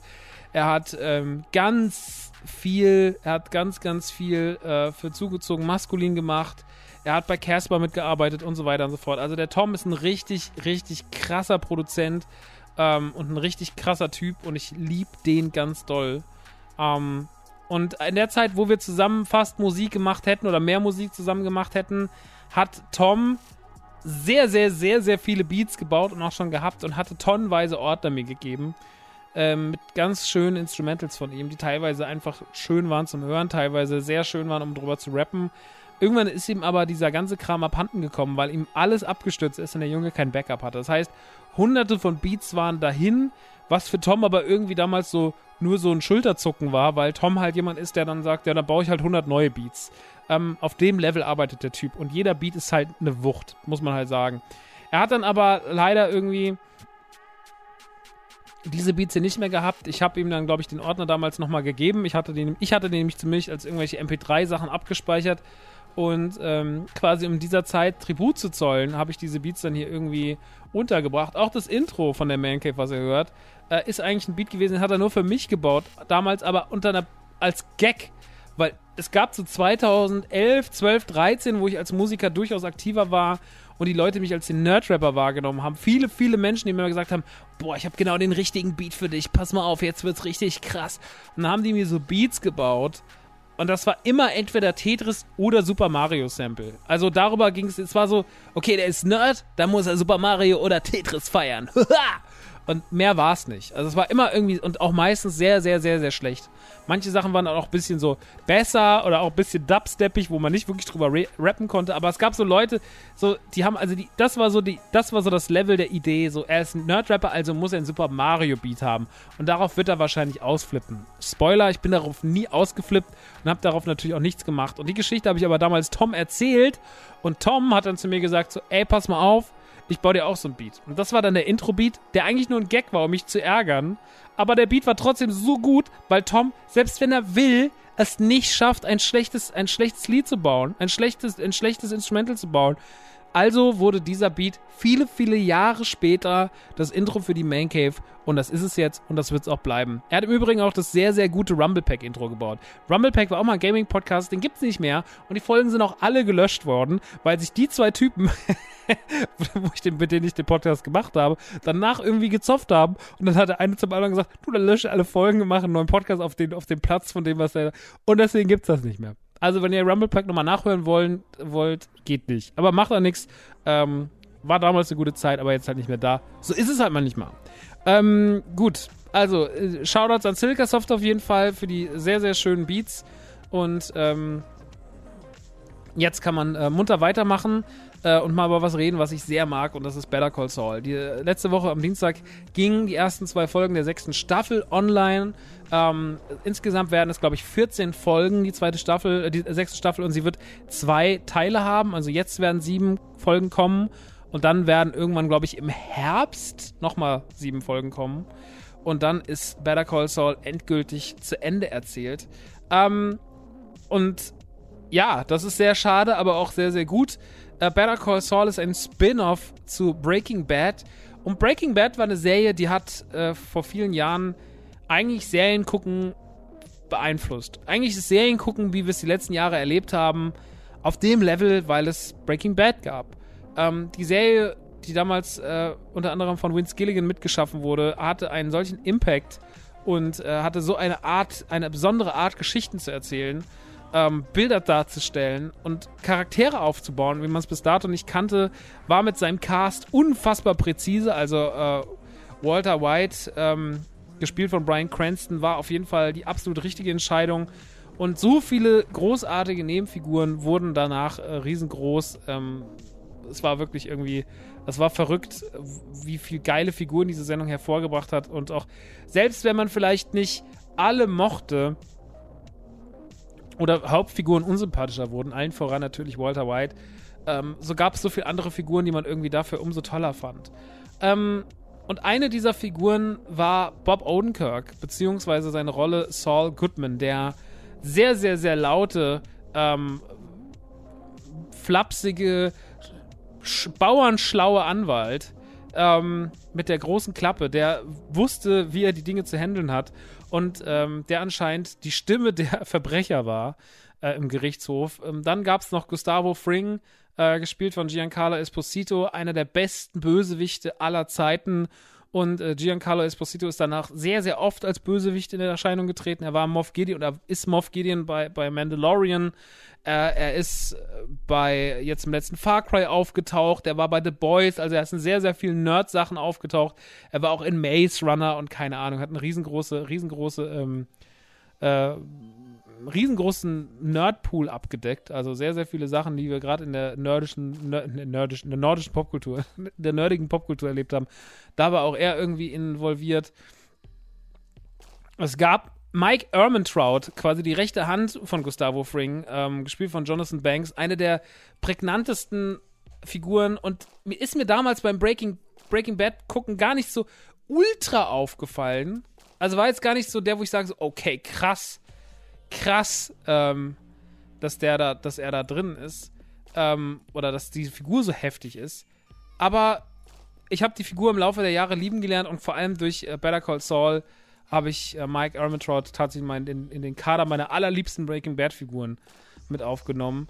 Und ähm, ja, das sind so Figuren, die habe ich sehr, sehr gemocht. Es gab natürlich noch andere Figuren, die mal auftauchten. Und ähm, irgendwann, als dann Breaking Bad zu Ende war, hat Netflix einen Spin-off angekündigt, ähm, gemeinsam mit AMC. Und das ist äh, Better Call Saul gewesen. Was für mich erstmal so ein zweischneidiges Schwert war, weil auf der einen Seite war ich so, oh, braucht Breaking Bad noch eine Fortsetzung? Breaking Bad war eigentlich an sich so relativ gut rund zu Ende gebracht und ähm, eines der besseren Serienenden, vielleicht nicht perfekt, aber trotzdem okay. Und ähm, wird das alles richtig sein und muss es sein und keine Ahnung. Und ähm, dann habe ich aber auch gedacht, oh ja, Saul Goodman ist schon so die coolste Figur und ähm, mir würden zwar Walter und ähm, äh, Walter und der kleine äh, Jesse werden mir fehlen, aber ähm, mal gucken, was man draus macht. Und ich konnte das Ganze am Anfang nicht so richtig zuordnen, was das so werden wird. Ähm, ich habe die Serie, die ersten zwei Staffeln, so ein bisschen ignoriert, beziehungsweise habe die ersten Folgen geguckt, fand es ganz gut. Habe dann gesagt, ja, ich gucke das irgendwann später weiter, dann ist eine Pause, dann habe ich nochmal neu angefangen. Dann habe ich, dann war schon die zweite Staffel draußen, habe ich die erste und die zweite durchgebinged, quasi sehr schnell hintereinander, weil dann kam die dritte. Und dann war ich an der Serie eigentlich immer zu den Releases dran. Also die Serie hat auch auf Netflix als eine der ganz wenigen Serien ein wöchentliches Release und über Staffel 3, 4, 5 entwickelte sich Better Call Saul immer mehr und immer mehr und immer mehr zu einer meiner allerliebsten Serien und hat mich sogar vor die Frage gestellt, ist Better Call Saul besser als Breaking Bad? Ähm, um was geht's? Es geht um quasi um die Origin Story von Bob Odenkirks Figur Saul Goodman, beziehungsweise seinem eigentlichen Namen Jimmy McGill, der auch Slippin' Jimmy genannt wird und der so ein bisschen der ja, der schon so ein Verlierertyp ist, aber mit einer großen Schnauze und mit einem, mit einem Plan und einer Vision. und der sich sehr gut für Quatsch einsetzen kann. Also der wirklich der, das, der Mund richtig gewachsen ist und der sich absolut, absolut gut verkaufen kann, wenn er will, der seine Klientinnen gut verkaufen kann, wenn er will und der, ähm, das kriegt man sehr schnell gezeigt anhand so eines ganz wilden, wilden Aufeinandertreffen in der ersten Staffel, in den ersten Folgen mit so zwei, mit so Skater-Jungs, wo er sowas aushandelt ähm, für die. Und man hat gemerkt, so, okay, ähm, die Wurzeln des Saul Goodman, die waren schon immer da. Und ähm, man fragt sich dann aber, wie ist denn Jimmy eigentlich irgendwann zu Saul geworden? Und darum geht die Serie. Sie geht um diesen Wandel. Warum ist Jimmy irgendwann so abgerutscht? Und warum ist er das geworden, was wir dann in Breaking Bad gesehen haben? Parallel dazu gibt es aber noch einen Gegenwartshandlungsstrang, in dem wir immer wieder in Schwarz-Weiß am Anfang der Staffeln sehen, dass er anscheinend inzwischen bei so einem Cinnamon, äh, Cinnabon-Laden arbeitet, dass er versucht, irgendwie so ein normales Leben zu führen, das ein bisschen anders aussieht, man ihn aber immer noch als so leicht als die Person erkennt, die er war und dass seine besten Tage hinter ihm liegen, beziehungsweise dass er abgetaucht ist. Ähm, diese Szenen sind aber witzigerweise, obwohl sie in der Zukunft oder beziehungsweise in der Gegenwart spielt, in Schwarz-Weiß und die Serie ist in Bunt. Ähm, wäre auch komisch, die Serie komplett in Bunt äh, zu spielen. Aber so hat man da irgendwie eine Abstufung geschaffen. Ähm, genau, das ist das, was wir sehen. Und ähm, das sehen wir immer nur ganz kurz und mehr kriegen wir davon gar nicht. Im Laufe der Serie kommen immer mehr Personen dazu. Eine sehr, sehr, sehr, sehr, sehr, sehr wichtige Person ähm, ist auch schon von Anfang dabei und das ist Kim Wexler. Kim Wexler ist eine erfolgreichere Anwältin, ähm, auch eine sehr seriöse Anwältin, die seine Freundin ist, beziehungsweise seine Freundin wird und ähm, mit seiner seltsamen Art, äh, die Dinge zu handeln, umgehen kann.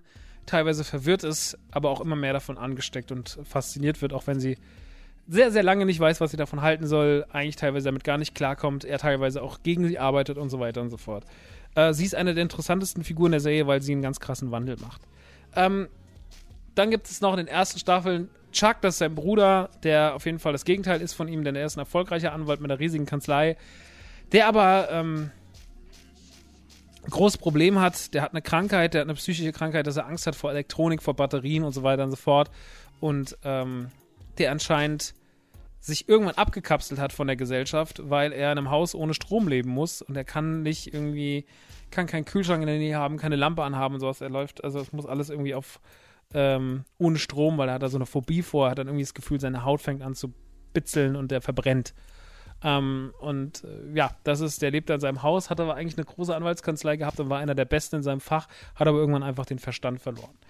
Ähm, und das ist so ein bisschen der Anfangs, der Anfangsteil. Die ersten Staffeln drehen sich sehr viel um die beiden, um das Spiel dazwischen. Mike Ehrmantraut kommt dann irgendwann noch dazu, ähm, quasi von Bob Owen, von, von Saul Goodman angeheuert und ähm, trifft dann irgendwann auf Gus Fring. Gus Fring wird auch Teil der Serie und es kommen immer mehr Spieler aufs Spielfeld, die den Kader füllen und man merkt irgendwann so, boah, diese Serie baut nicht nur diverse Origin Stories auf, sondern sie baut auch den ganzen Boden, also den ganzen, das ganze Gerüst, was Breaking Bad dann am Leben gehalten hat.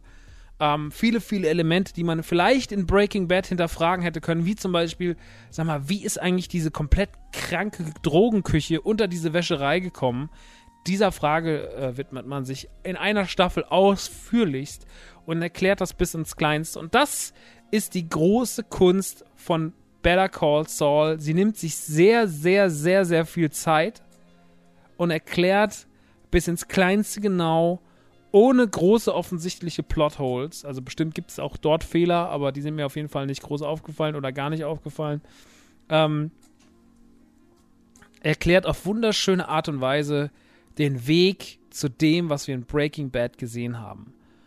Ohne sich dabei aber irgendwie so Breaking Bad zu unterwerfen, sondern Better Call Saul ist dabei so stark in seinen Bildern, so stark in seiner Erzählung, so stark in seinen Charakteren und in den DarstellerInnen hinter den Charakteren, dass man sagen kann, dass Better Call Saul mindestens genauso gut ist wie Breaking Bad oder sogar rein handwerklich aus den Fehlern, die man bei Breaking Bad gemacht hat und aus, de, aus dem man jetzt gelernt hat für Better Call Saul und die Serie dadurch noch sauberer und noch schöner und noch besser gemacht hat, dass Better Call Saul die wahrscheinlich jetzt inzwischen bessere Serie ist als Breaking Bad, weil sie die eigene Handschrift, die diese Sachen von Vince Gilligan haben, also dieses Breaking Bad Universum hat, noch mehr verfeinert haben und noch schöner gemacht haben. Und das schätze ich enorm, weil auch immer wieder noch mal geile Leute dabei zukommen. Also in der, ich glaube in der fünften Staffel oder schon, ich glaube in der vierten wird er instru instruiert, kommt noch Tony Dalton dazu, beziehungsweise Lalo Salamanca. Und das ist auch noch mal so eine geile Figur und das ist so ein genialer Bösewicht, ähm, der noch mal aufs Spielfeld kommt und eigentlich erst das quasi das letzte Drittel dieser Serie überhaupt am Start ist. Aber er macht das so gut und ist dabei so präzise, dass er eine so eine krasse Bedrohlichkeit hat. So ein gut geschriebener, gut dargestellter Bösewicht, dass man gar nicht glauben kann, dass nochmal jemand kommt, der Gustavo Fring das Wasser reichen kann. Aber er tut's, er kriegt das hin. Und das ist halt total nice. Also diese Serie überrascht immer wieder, holt eigene Figuren hinzu und stellt sich damit auf so eigene feste Beine, dass man sagen kann, Better Call Saul ist auf jeden Fall kein Millimeter unter Breaking Bad. Und es ist vielleicht sogar noch ein Stückchen besser. Äh, nicht viel, weil Breaking Bad schon einfach, also Breaking Bad muss man auch einfach, hat natürlich noch den Bonus, dass man sehen muss, was es für Serien allgemein getan hat. Und deswegen kann man das auch jetzt nicht so richtig bewerten. Es wäre unfair, das so zu bewerten. Aber rein handwerklich steht Better Call Saul noch ein Stück über Breaking Bad. Und ähm, Breaking Bad hat ein sehr, sehr hohes Level. Das muss man wirklich sagen. Eine der besten Serien aller Zeiten. Vielleicht die Serie, wenn es meiner Meinung nach vielleicht sogar so die Serie. Aber Better Call Saul, pff, meine Fresse. Viele Leute sagen immer so, ja, das ist so behäbig und das ist so langsam und sowas. Better Call Saul scheißt halt auf alle Sehgewohnheiten, die wir haben. Better Call Saul setzt überhaupt kein Tempo an, wenn es nicht will. Die nehmen sich die Zeit, alles zu erzählen. Es gibt eine Folge, da baut Mike einfach ein Auto auseinander. Weil er ein Gefühl hat. Und man guckt als Zuschauer die ganze Zeit drauf und denkt sich warum macht er das? Und am Ende, in den letzten Minuten, weiß man, warum er es gemacht hat. Ist so krass. Und das ist eh geil. Better Call Saul macht ganz oft Sachen, wo man sich fragt, okay, warum machen sie das jetzt gerade? Was will er jetzt gerade? Warum hat er jetzt diesen Gegenstand? Hä, was will er mit dem Typen? Moment mal, was passiert hier eigentlich seit 20 Minuten? Und dann auf einmal wird alles aufgeschlüsselt. Alles, was in den letzten 20 Minuten passiert ist, macht Sinn. Finde ich hilarious. Better Call Saul ist wirklich, wirklich, wirklich ein Must-See. Jetzt werdet ihr wahrscheinlich fragen so, okay, Moment mal, Max, klingt dir alles nice, muss ich aber dafür Breaking Bad gesehen haben? Jein. Ich, ich finde es immer sehr schwierig, das zu beantworten. Mich hat das auch jemand auf Twitter geschrieben. Ich habe einfach zurückgeschrieben, Jein. Und dann war er so, dann ist es doch gut. also es ist, es ist nicht so leicht, das zu sagen, weil es ist schon, also natürlich ähm, muss man Ach, wie sage ich das? Also eigentlich müsste man Breaking Bad schon gesehen haben, um alles zu verstehen. Ich glaube, es ist aber auch schön, es zu gucken, wenn man es nicht gesehen hat. Ich meine, es gibt ja auch Leute, die haben Episode 4, 5 und 6 nicht gesehen, haben dann mit 1, 2 und 3 angefangen. Ich glaube, hier ist es tatsächlich ähnlich. Es geht beides. Also, ich glaube, man sollte auf jeden Fall beides irgendwie gesehen haben. Die Reihenfolge kann man aber selber bestimmen. Ähm, das ist das, was ich sagen kann. Ich glaube, man kann das eine nicht ohne das andere gesehen haben, aber wie man die Reihenfolge macht, das muss man selber entscheiden. Das ist, glaube ich, das, womit ich am meisten leben kann. Ich würde sagen, ich bin immer ein Fan davon, die Sachen so zu gucken, wie sie rausgekommen sind, aber jetzt natürlich erstmal irgendwie sechs oder fünf Staffeln Breaking Bad zu ballern und dann nochmal irgendwie äh, sechs Staffeln oder jetzt fünfeinhalb Staffeln dann zu dem Zeitpunkt Better Call Saul hinterher zu schieben. Ja, klar, ist natürlich auch eine Menge Stoff. Die Zeit hat ja auch nicht jeder. Müsst ihr wissen. Lohnen tun sich beide, sind beides beide die besten Serien oder mit die besten Serien der letzten Jahre. Und ähm, wenn sie das jetzt nicht zum Ende in groß verkacken, wo ich überhaupt nicht von ausgehe, also ich denke, das wird alles sehr, sehr, sehr gut laufen, dann ähm, habt ihr wirklich äh, eigentlich uneingeschränkt. Ich würde sagen, ich würde über Better Call Saul sagen, dass es eigentlich keine schlechte Minute hat und keinen wirklich schlechten Moment. Better Call Saul ist in sich schon sehr, sehr, sehr, sehr perfekt. Und wann hat man das schon? Ja, also, ne, wir, wir haben ja vorhin über Moonlight oder sowas geredet, so man ist ja bei jeder Marvel-Serie trotzdem wieder so. Also, ich weiß noch, wie Hawkeye angekündigt wurde. Ich war so, was soll denn das gucken? Und dann wurde es einer meiner Lieblings-Marvel-Serien. Aber jetzt bei Moon Knight, wo ich dachte so, was soll schon schief gehen? Dann bin ich so, ah, so toll ist es aber nicht. Also, ähm, keine Ahnung. Überlegt's euch, macht euch Gedanken, ähm, wie ihr da anfangt. Aber auf jeden Fall, wenn ihr Fans von guten Serien seid, ähm, guckt da rein. Und auch jetzt die ersten zwei Folgen sind genial. Es ist einfach wieder zu sehen, wie das die neue Dynamik zwischen, zwischen, zwischen Jimmy und Kim, ähm, die ganze Sache ähm, rund um Lalo zu sehen, was da passiert ist, äh, Nacho Vaga. Ähm, ich will jetzt überhaupt nichts spoilern, aber ich wollte euch einfach nochmal sagen, so, guckt Better Call Saul. Es ist eine der besten Serien aller Zeiten. Punkt, Leute. So.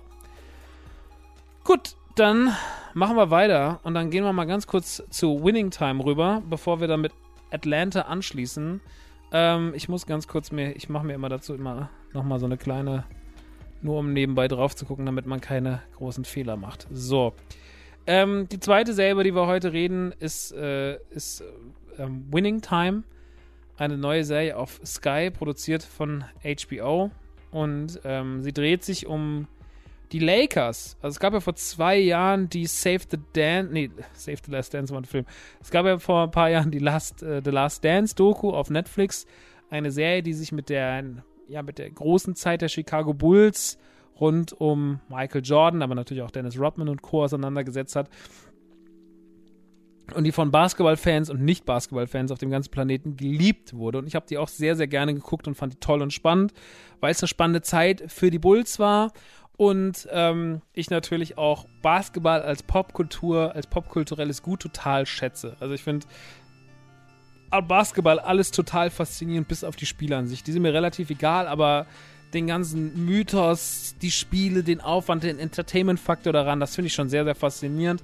Und ähm, einen großen Teil, warum dieser Sport so faszinierend ist, den haben die Lakers dazu beigetragen. Die LA Lakers, ähm, die Ende der 70er äh, von Dr. Burrs bzw. Jerry Buss gekauft wurden und der dem Verein zu neuem Glanz verhelfen wollte, beziehungsweise gesagt hat, wir müssen generell Basketball irgendwie bei den jungen Leuten attraktiver machen, die gucken das alle gar nicht.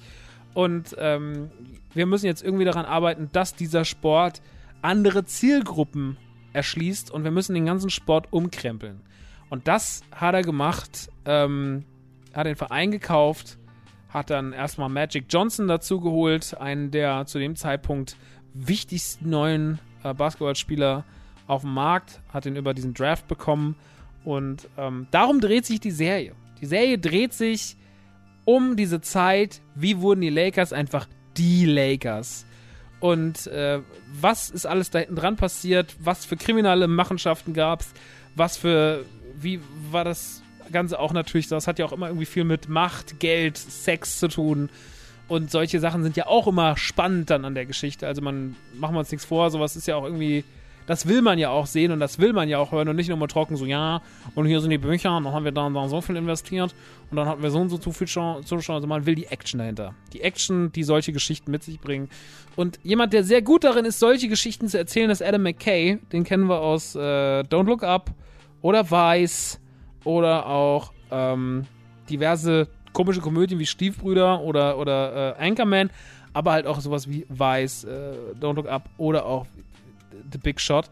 Ähm, alles Filme, wo er immer mit, mit, mit viel Geschwindigkeit, viel Humor, aber auch mit dem richtigen Gespür für genau diese Macht, Sex, Gewalt, Geld, bla äh, Elemente natürlich irgendwie das richtige Händchen beweist und ähm, ja, Adam McKay ist genau der richtige Mann, diese Serie zu inszenieren, äh, beziehungsweise eine Produktionsfirma ist die richtige Firma dafür und ähm, er besetzt das Ganze schon mal sehr ungewöhnlich, denn John C. Reilly, den wir eigentlich aus Stiefbrüder kennen, John C. Reilly, ein Schauspieler, der irgendwie schon immer irgendwie alles spielen konnte, Komödien und ernstere Filme, äh, ist hier das Jerry Butter Hauptfigur zu sehen, der ganz viel die vierte Wand bricht, der ganz viel zum Publikum redet und ähm, das alles ist so der Einstieg. Wir sehen äh, Jerry Bars, wie er bei, im, in der Playboy-Menschen liegt, gerade anscheinend mit einer Frau geschlafen hat, ein Basketball-Match im Fernsehen guckt. Sie schläft auf seiner behaarten Brust irgendwie und er erklärt ihr irgendwie, warum Basketball neben Sex das Spannendste ist und keine Ahnung und was das alles gemeinsam haben und dass er Basketball ja aufbauen wird und dass er sich die Lakers kaufen würde. Sie hört ihm gar nicht richtig zu und dann erzählt er dem Schauspieler, äh, dem, dem, Schauspieler, dem Zuschauer, der Zuschauer so ein bisschen so, pass mal auf, ähm, die jungen Leute interessieren das ja alle gar nicht. Guck mal, hier liegen die ganzen jungen Dinger und dann kommt er irgendwie so im Raum vorbei und da liegen irgendwelche Playmates, alle irgendwie nackt und äh, ein paar machen noch miteinander rum und da liegen noch irgendwelche Kokslines und keine Ahnung. Und dann sagt er, so steigt er in sein Auto und sagt so, ja, und äh, keiner kennt die und ähm, ich ändere das jetzt. Und so startet das Ganze Dann werden die Teams vor, dann wird das Team vorgestellt, hinten dran so Jerry West, Ex-Basketballer, tatsächlich die Silhouette, die wir im NBA-Logo sehen, ähm, gespielt von Jason Clark, ähm, der, der äh, so ein verbitterter Ex-Spieler ist, der nie sein Trauma gegen die Boston Celtics überwältigen konnte, wo er irgendwie sechsmal im Finale gegen die verloren hat, ähm, was ihn wirklich fertig macht, ist inzwischen so sehr, sehr cholerisch, ist ein bisschen, ist nur noch hinter den Kulissen tätig, kommt aber nicht so richtig klar. Ähm, Buzz holt dann auch seine Tochter Jeannie dazu, gespielt von Hadley Robinson, ähm, die so noch sehr jung ist, aber die irgendwie so ein paar ganz gute Ideen mitbringt. Ähm, es gibt noch äh, die rechte Hand von Jerry Buzz, Claire Rothman, die Gary Hoffman verkörpert. Gary Hoffman kennen wir zum Beispiel aus ähm, Allein mit Onkel Buck. das ist der erste Film, der mir mit ihr einfällt. Allein mit Onkel Buck. Dann ist noch Sally Field drin. Später kommt noch Adrian Brody. Es kommt noch Jason Siegel. Also ist ein riesen Star-Aufgebot. Es sind immer auch sehr, sehr viele gute jungen SchauspielerInnen drin. Unter anderem Quincy Isaiah. Der spielt Magic Johnson. Der hat vorher noch nicht so viel gemacht, aber Magic Johnson natürlich hier in dem Ding eine ganz, ganz wichtige Figur ist eine ganz, ganz, ganz wichtige Figur, weil natürlich er einer der Hauptgründe ist, warum die Lakers richtig groß und richtig dick wurden. Wird aber auch sehr, sehr, sehr, sehr gut verkörpert, weil er war ja auch, er war ein junger Spieler, er war noch sehr, sehr, sehr, ähm, sehr, sehr sehr, sehr jung und dadurch natürlich auch sehr, sehr gehypt und schon fast größenwahnsinnig. Also er hat ein bisschen zu sehr, zu doll schon oben an der guten Luft geschnuppert, sage ich mal. Ähm, hatte dann noch einen sehr hohen Sexualtrieb, hat sich für das Allergeilste gehalten, hat aber auch gleichzeitig immer wieder Dämpfer bekommen, kommt aus einer sehr religiösen Familie und das sind sehr, sehr viele Schichten, die damit reinkommen und die verkörpert Quincy Isaiah wirklich sehr, sehr gut in Magic Johnson und ähm, allein das irgendwie zu sehen, macht schon eine Menge Spaß, dem dazu zu schauen, wie der sich da so durchhangelt, wie der von guten zu schlechten Momenten, wie er mit Jerry Buss agiert, wie er dann überhaupt zu den Lakers kommt, da will er erst gar nicht bleiben und so weiter und so fort. Und das wird immer alles irgendwie doller und das wird alles sehr schnell erzählt. Also die Jungs machen überhaupt keinen da gibt es echt einen Speed drin in dieser Serie. Das ist schon doll und da passiert schon viel, aber es macht halt Bock. So, ne? Es hat so diese typische Adam McKay Handschrift, weil da läuft auch viel über Speed, viel über Zwischenschnitte. Ähm, es gibt so eine eigene Handschrift, was gewisse Bilder angeht. Die werden hier immer wieder aufgegriffen. Und da man hier mit 70er-Jahre-Bildern arbeitet, sind richtige, realistische, es sieht alles aus, als wäre es in den 70ern gedreht. Man hat nie das Gefühl, dass das eine neue Serie ist, die eine alte Geschichte erzählen will, sondern es wirkt immer so wie so, das ist auch da gemacht worden. Und dadurch hat das natürlich nochmal viel mehr den Vibe und fängt natürlich noch viel mehr diese Zeit ein. Und das macht natürlich einfach mega Bock. Es gibt auch da eine Szene, die wird dann in den 90ern das ist die Opening-Szene der ersten Folge tatsächlich. Die spielt in den 90ern und die ist dann eher wie eine 90er-Szene gedreht. Also man versucht da schon irgendwie immer den jeweiligen Vibe der jeweiligen Dekade einzufangen. Und ähm, gepaart mit den SchauspielerInnen, mit äh, dem, wie die Figuren erzählt werden, mit dem Tempo, mit der Musik, mit den vielen Zwischenschnitten, schafft man ein ganz eigensinniges Produkt, was überhaupt nicht langweilig ist oder irgendwie verstaubte Sportdoku ist, sondern es ist irgendwie alles so, es ist sexy, es ist ein bisschen brutal, aber es ist vor allem lustig, äh, es ist spannend, es ist interessant. Also es hat immer irgendwie so, es hangelt sich durch ganz viele positive äh, Emotionen. Man hat einfach irgendwie richtig, man hat einfach Bock, das weiterzugucken. Man hat einfach Bock zu wissen, was da so passiert ist. Und das macht die Serie wirklich mit Bravour. Und deswegen hat Winning Time sich äh, in den vier Folgen, die ich bis dato sehen durfte, absolut in mein Herz gedüngt. Und ähm, ich finde es wirklich sehr, sehr, sehr, sehr, sehr, sehr spannend und finde es auch für Leute, ich bin ja jetzt auch nicht der riesengroße Sportfan, auch für Leute, die keinen Bock auf irgendwelche Sportserien haben, kann ich es euch wirklich nur empfehlen. Es ist wirklich nice. Es ist vielleicht nicht Ted Lasso, weil Ted Lasso einfach nochmal ein ganzes Stück positiver und noch mehr Wohlfühl muggelig ist, aber es ist auf jeden Fall eine großartige Geschichte. Ähm, wir haben dazu auch eine ganze Folge gemacht beim Autokino. Es ist genauso wie bei Halo damals, wo wir drüber gequatscht haben. Ähm, auch das hier ist wieder kein eingekaufter Inhalt. Bei äh, tatsächlich bei Sky haben sie den Inhalt eingekauft, nicht die Meinung, aber den Inhalt. Haben gesagt, so und so ist es. Und auch hier habe ich natürlich wieder, wenn ihr jetzt sagt, oh Bock, Winning Time zu gucken, ähm, habe ich euch den Link, den wir fürs Autokino haben, auch nochmal hier reingepackt on top. Einfach weil ähm, es immer ganz gut ist, ähm, den Link nochmal ein bisschen woanders äh, zu spreaden. Naja. Ähm, gut, dann haben wir das auch und dann kommen wir zu einer letzten Serie und dann kommen wir nämlich zu einer meiner absoluten Lieblingsserien der letzten Jahre. Ähm, eine, eine Serie, die sich mit ganz viel mit, mit Rap auseinandersetzt. Obwohl ich finde, das wird der Serie auch gar nicht so richtig gerecht, wenn man sagt, die setzt sich jetzt viel mit Rap auseinander, weil Atlanta ist quasi am Anfang und in der Überschrift irgendwie so ein Hip-Hop-Ding, aber Später geht's gar nicht mehr um Rap. Später wird alles viel zu absurd, viel zu krass, viel zu gut, als dass man sagen könnte, das ist eine Sendung über Rap. Ähm, auch wenn hier auf jeden Fall die Roots aus dem Rap kommen. Aber Rap war schon für viele Dinge äh, eine gute Wurzel, die dann später zu was ganz anderem Großartigen geführt haben. Und ich glaube, Atlanta ist hier tatsächlich das Paradebeispiel. Es ist geschrieben, mitbesetzt und mitverantwortet von einem der für mich wichtigsten Künstler die die Welt hat. Ähm, es ist wahrscheinlich, wenn ich von einem Idol sprechen darf, dann ist es Childish Gambino beziehungsweise Donald Glover. Ähm, Habe ich kennengelernt als Rapper, fand ich direkt enorm großartig.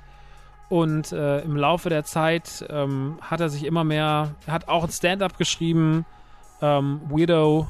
Er äh, hat immer mehr geschauspielert, hat immer krassere Musik gemacht, immer krassere Videos, hat seine eigene Serie hier bekommen mit Atlanta. Und ey, keine Ahnung, der Typ ist einfach, der Typ ist einfach ein Genius. So, für mich ist das der krasseste, der spielt auch inzwischen Lando Calrissian, äh, der jungen, den jungen Lando Calrissian bei, bei, bei Solo, kriegt jetzt auch eine eigene, eine eigene Show. Und ähm, ey, ich, ich ähm, lieb den. Ich finde, das ist einfach einer der, der krassesten Typen auf dem Planeten und wenn es mir, wenn es einen Künstler gäbe, ne, mit dem ich sage, so, den, mit dem kann ich mich identifizieren und mit dem möchte ich wirklich irgendwie mal so, mit dem möchte ich irgendwie mal arbeiten. Aber nicht jetzt irgendwie so mal schnell auf, sondern dem möchte ich mich wirklich hinsetzen und mit dem was austüfteln. Wer ist Donald Glover? Ich finde, das ist der, einer der größten Künstler, die die Welt hat. So, von den männlichen Künstlern einer der aller, aller krassesten. Ähm, um was geht's in der Serie grob, um es irgendwie runterzubrechen? Ganz schnell. Donald Glover spielt Earn. Earn ist eigentlich eher so ein halb erfolgreicher Dude. Ich weiß gar nicht mehr, was er macht. Die erste Staffel ist schon ein bisschen her. Auf jeden Fall ähm, ist doch egal. Es läuft alles nicht so richtig. Er hat eher so einen mittelmäßig geilen Job. Und sein, ich glaube, Cousin Alfred, der ist gerade dabei, irgendwie aufstrebender Rapper in Atlanta zu werden. Der wird gespielt von Brian Tyree Henry, den wir auch immer öfter sehen. Unter anderem haben wir den gesehen in Godzilla vs. Kong oder auch in Eternals. Ähm, der ist jetzt auch langsam überall immer mehr und mehr vertreten. Den lieb ich ganz, ganz doll auch. Und ähm, ist ein großartiger Dude. Ähm, und der spielt halt den bisschen muffigen, realen, real-keependen Street, auf der Street, im Herzen Street bleibenden Paperboy ein, ein, ein, aufstrebender, ein aufstrebender Rapstar, der jetzt gerade dabei ist, ähm, durchzustarten. Erstmal in der eigenen Stadt, aber dann halt auch später weltweit. Und dann gibt es noch Darius, das ist irgendwie so ein Homie von denen und der hängt einfach mit denen ab. So. Und das ist die Bande. Wir haben Earn, Darius und Paperboy. Und es dreht sich quasi um den Karriereaufstieg von Paperboy. Die erste Staffel ist dabei irgendwie noch ein bisschen klassischer. Ähm, hat schon weirde Momente, die zweite wurde dann aber irgendwie ganz anders. Die zweite wurde viel abstruser, viel künstlerischer, viel anspruchsvoller, viel mehr weit weg von dem Thema, was wir in der ersten Staffel gesehen haben. Und irgendwie bekam das Ganze noch eine viel eigenere, krassere Handschrift, auch wenn die erste Staffel schon richtig heftig war und auch schon richtig gut war. Aber die zweite wurde so ein bisschen so zum Mythos. Die zweite Staffel war für Fans dieser Serie wirklich so, boah, das ist wirklich alles einfach nur krass. Es wurden krasse Geschichten erzählt, es wurden absurde Geschichten erzählt. Es gibt eine Geschichte, wo Darius so einen Typen kennenlernen soll, der so ein bisschen so eine Art Michael Jackson-Abklatsch ist.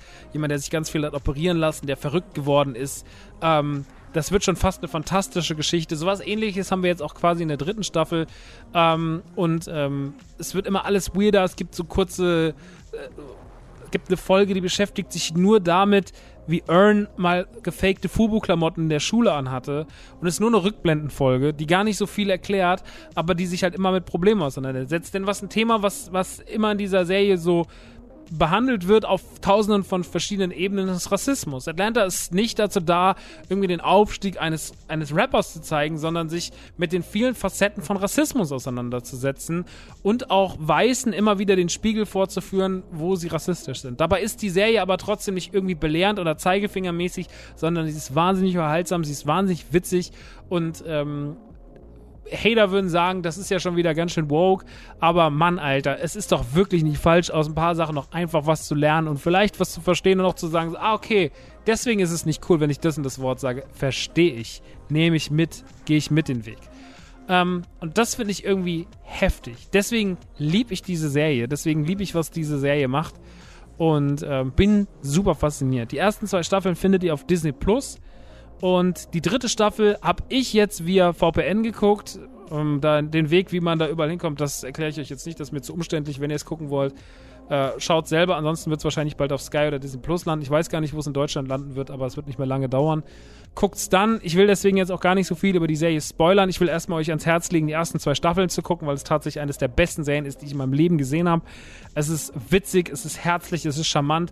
Es hat großartige Darsteller. Ich liebe Sassy Beats, die spielt da auch mit, die spielt die Van, seine Ex-Freundin.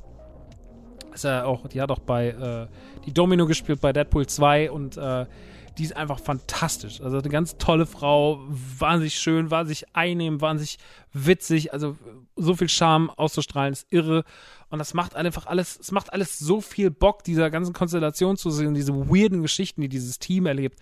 Äh, zu sehen. Ich will trotzdem so einen ganz kurzen Exkurs machen, damit ihr so wisst, was euch in der dritten Staffel erwartet. Ich habe jetzt sechs Folgen gesehen. Die siebte erscheint jetzt, glaube ich, morgen oder übermorgen in den USA am 28. April. Also wenn ihr das hört, ja, nicht mehr heute Morgen irgendwie. Ähm, und was euch in der dritten Staffel so erwartet, sind unter anderem Folgen, die erstmal gar nicht so viel mit dem zu tun haben, was sonst passiert. Also die Crew an sich ist gerade in Europa. Damit endet ja auch die zweite Staffel. Hat ja sehr, sehr lange auf sich warten lassen. Ich glaube, jetzt sind fast vier Jahre rum seit der letzten Staffel und dem jetzigen. Ähm, und die Crew ist ja auf dem Weg in die, in die, in die, nach Europa. Und äh, dort sollen sie Gigs spielen und quasi mit Paperboy den europäischen Markt fluten, wo er aber auch schon gerade dabei ist, bekannter zu werden. Und man kriegt immer so Bruchstücke, dann sind in der ersten Folge, wo sie zusammen auftauchen, sind sie in Amsterdam, später sind sie dann in London. Und ähm, es geht so ein bisschen, es geht nie um die Musik, es geht nie um das, was so passiert, sondern es geht eher so um die Umstände, der jeweiligen Stadt, um kulturelle Eigenschaften, um kulturelle Bräuche. Und äh, es klingt jetzt alles, als wäre irgendwie, es so viel Wut im Spiel. Nee, es geht zum Beispiel darum, in Holland geht es in einer Folge darum, dass es anscheinend in Holland eine Tradition gibt, ähm, in der sich Menschen das Gesicht ähm, blackfacen. Und das ist immer noch eine Tradition dort, vor allem bei den Kids, ähm, weil dort ein, ein, ein, ich glaube, es hat, ist ein Weihnachtsbrauch, aber auf jeden Fall hat das gar nicht so viel damit zu tun, dass man hier jemand äh, People of Color imitiert, sondern dass man eigentlich, dass der Junge irgendwie Ruß im Gesicht hat, weil er durch den Kamin gerutscht ist. Das hat irgendwie so einen Weihnachtshintergrund. Aber die Leute sind halt trotzdem geblackfaced, weil sie sich das halt dann so anmalen und das immer noch machen. Und darüber wird dann zum Beispiel gesprochen. Aber wie gesagt, nie mit dem Zeigefinger, sondern immer so, why is this so fucked up? Und das mag ich irgendwie total gerne, weil es halt immer so, es hat irgendwie es erklärt auf so einem ganz natürlichen Wege, warum das nicht so richtig geil ist mehr. Und warum das vielleicht nicht mehr zeitgemäß ist. Gleichzeitig ist es aber auch trotzdem wahnsinnig amüsant und lustig. Man, man lernt was beim Lachen. Und das mag ich an Atlanta so, weil das kann es zum einen, dann hat es einfach wahnsinnig gute SchauspielerInnen. Es ist wahnsinnig witzig. Es ist äh, wahnsinnig gut geschrieben. Es hat wahnsinnig geile Szenen. Es hat wahnsinnig geile Settings. Es gibt wahnsinnig gute Gespräche, es gibt wahnsinnig witzige Momente. Es gibt einen Moment, warum Paperboy erzählt, dass äh, er aus seinem Hotelzimmer raus musste weil er da mit zwei Mädels war, die haben sich gestritten und wie die sich streiten, warum die sich streiten. Das ist so hilarious witzig erzählt. Also allein für die Szene lohnt sich diese Amsterdam-Folge. Das ist das eine. Man hat diese Jungs in diesem absurden Setting und man sieht sie in verschiedenen absurden ähm, Folgen. In einem wird dann Paperboy sein Handy geklaut, in einer gehen sie auf eine ganz dubiose Hausparty. Äh, in einem sind sie halt, wie gesagt, in Amsterdam ähm, die letzte Folge, da musste Paperboy als Testimonial einspringen, weil ähm, eine Kampagne von der, von, der, von der weißen Closing Line was verkackt hat und hat einen riesengroßen Skandal ausgelöst, unwissend, weil sie sich nicht genug mit der Kultur beschäftigt haben. Und äh, da soll er dann irgendwie dafür hinhalten. Und dann gibt es aber auch noch Folgen, die gar nichts damit zu tun haben. Also es gibt Folgen, die sich mit eigenen Geschichten befassen und die sind die, die da nochmal besonders herausstechen, weil wir zum Beispiel gar nicht die Crew sehen, sondern wir sehen eigene Storylines. In einer Storyline geht's um, ähm, um den großen Payback. Ich will das jetzt gar nicht spoilern, weil das eine wirklich, die Folge hat schon fast was Black Mirror-artiges. Aber die andere beschäftigt sich mit einem Jungen, der fälschlicherweise adoptiert wird. Und ähm, mehr will ich gar nicht sagen, weil das ist dann alles nur Brotkrumm hingeschmissen, aber ihr ähm, müsst euch den Rest dann selber erarbeiten. Aber diese Folgen sind nochmal doppelt und dreifach äh, faszinierend, weil sie sehr, sehr viel mit Problematiken arbeiten, weil sie sehr, sehr, sehr spielerisch und wahnsinnig krass inszeniert mit krassen Kamerafahrten und Bildern ähm, Geschichten erzählen. Geschichten erzählen, die klein sind, die aber, die teilweise utopisch sind, so, die, die nicht der Realität entsprechen, die wie gesagt schon fast Black Mirror-artige Szenarien schildern, aber die uns irgendwie trotzdem das Gefühl geben von einer Beklemmtheit, von einer Bedrücktheit und man sagt so, boah, das ist wirklich krass und boah, wow, dass das so ist und dass sie das so inszenieren, dass sie das so erzählen. Und das ist eine megamäßige Serie. Ich finde, Atlanta ist wirklich eines der Paradebeispiele für, für krasses Writing und es gibt keine Serie, die ist so wie, wie Atlanta. Ich finde Dave natürlich auch ähm, Dave ist großartig. Ich liebe Dave, finde die zweite Staffel faszinierend und, und toll und, und liebe da alles dran. Ähm, die zweite Staffel hat ja auch so Ausflüge in so eine, in so eine ähm, seltsame Welt und macht auch schon so ein bisschen so diese Problematiken auf, die Atlanta aufmacht, halt aus Daves Sicht. Und es ist natürlich auch schön, dass man einen jüdischen weißen Jungen hat, der so seine Sicht der Dinge erzählt und auch dann auf solche Probleme. Hier haben wir halt die schwarze Sicht der Dinge. Und das ist irgendwie spannend, weil das einfach nochmal ein anderer Blickwinkel ist. Und das macht alles im Gesamtpaket Dave, äh, Dave sage ich schon, Atlanta, Dave natürlich auch, zu einer großartigen Serie als absolut wunderschönes Gegenstück zu dem, was bei Dave passiert. Es ist alles noch ein bisschen mehr artsy, es ist alles noch ein bisschen krasser geschrieben. Es ist Donald Glover einfach nur in seinem, ich mache, was ich will. Er kann unfassbare Mainstream-Produkte machen und äh, hat aber auch immer so dieses, hat immer trotzdem irgendwie so sich gesagt, so, ey, ich nutze das, was ich mache, nicht nur um Quatsch zu erzählen, sondern auch irgendwie aufzuklären. Und ähm, das macht er halt perfekt. Und dann kann er trotzdem auch noch Lando Calrissian spielen oder bei Community oder was auch immer. Und ähm, das ist das Schöne, so eine Vielschichtigkeit eines Schauspielers oder einer Schauspielerin wahrzunehmen. Und das hier ist einfach so sein, ich schreibe mir hier mein eigenes, meine eigene, ich mache das, was ich will. Ich packe hier nur rein, was ich will. Das ist das, was die Serie mir, die Serie gibt Mittelfinger auf alles andere. Die ist wirklich so, was sind die Mainstream-Gewohnheiten? Scheiße ich drauf. Scheiße ich drauf. Mache ich komplett nicht. Deswegen ist die Serie so genial. Das ist ja auch so geil an Better Call Saul, dass die auch sagt so, wisst ihr was, scheiße ich drauf, mach das so und so. Wenn ich mir da, wenn ich Lust habe, mir eine Stunde dafür Zeit zu nehmen, das so zu erzählen, mache ich das. Weil es hat einen Sinn. Es führt irgendwo hin. Ich mache das nicht nur der Provokation wegen oder boah, krass, um Geld zu sparen, sondern es führt mich irgendwo hin. Und diese Serie führt mich auch wohin. Und diese Serie amüsiert einen, macht einen aber auch am Ende des Tages ein bisschen schlauer. So, und das mag ich sehr, sehr gern. Und ähm, alle Entertainment-Punkte sind trotzdem gegeben. Es ist Rap, es ist, es ist funny, es ist gut gespielt. Keine Ahnung. Atlanta ist für mich eine 10 von 10. Und auch hier kann ich euch nur empfehlen, guckt die ersten beiden Staffeln, bereitet euch darauf vor. Die dritte wird bald nach Deutschland kommen. Und die dritte kann ich euch jetzt schon mal sagen. Ist hilarious. Das ist wirklich wieder noch eine Schippe drauf. Es macht mich wahnsinnig, wie gut es alles ist. Na gut. Ähm, und damit mache ich jetzt den Laden mal zu, weil es ist wirklich, wir sind wirklich lang heute, ne? Über eineinhalb Stunden. Fuck off. Es tut mir sehr leid. Naja, ähm, heute muss ich auch nichts kürzen. Leute, es war mir ein Fest. Ich würde jetzt sagen, wir machen den Laden hier mal langsam zu, sonst wird es zu lang. Ähm, ich hoffe, ich konnte euch wieder irgendwas mitgeben, was ihr euch reinzieht. Wie gesagt, Atlanta findet ihr die ersten beiden Staffeln bis dato auf Disney Plus. Ihr findet äh, Better Call Saul auf Netflix. Ihr findet äh, Fresh auf Disney Plus, ihr findet Moon Knight auf Disney Plus und ihr findet Winning Time auf Sky Ticket Entertainment beziehungsweise Sky. Ja. Und wie gesagt, wenn ihr Sky wollt, dann äh, Sky Ticket Entertainment wollt, ein bisschen günstiger. Schaut mal rein. Ich schreibe euch den Link unten rein. Ansonsten findet ihr auch mehr Infos beim Autokino. Gut, das soll's an dieser Stelle von mir gewesen sein. Ich wünsche euch a beautiful day a beautiful day wünsche ich euch. Und jetzt machen wir Feierabend, denn ich bin müde. Es ist Montag auf, Sonntag auf Montagnacht und es ist 20 nach 1. Ich sollte aufhören zu reden. Ich sende Liebe, ich gebe euch einen Kuss und wir hören uns in zwei Wochen wieder in der Man Cave. Bis dahin, passt auf euch auf und der Bussal. Ciao.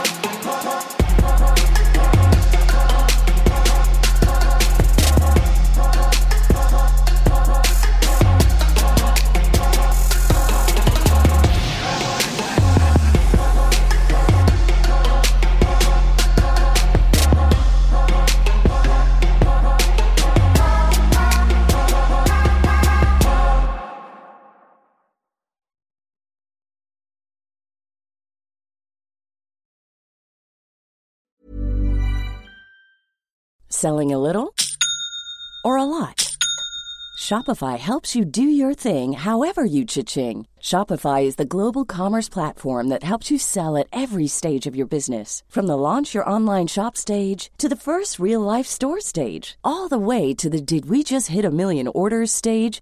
Shopify is there to help you grow. Shopify helps you turn browsers into buyers with the internet's best converting checkout. 36% better on average compared to other leading commerce platforms because businesses that grow grow with Shopify. Get a $1 per month trial period at shopify.com/work. shopify.com/work.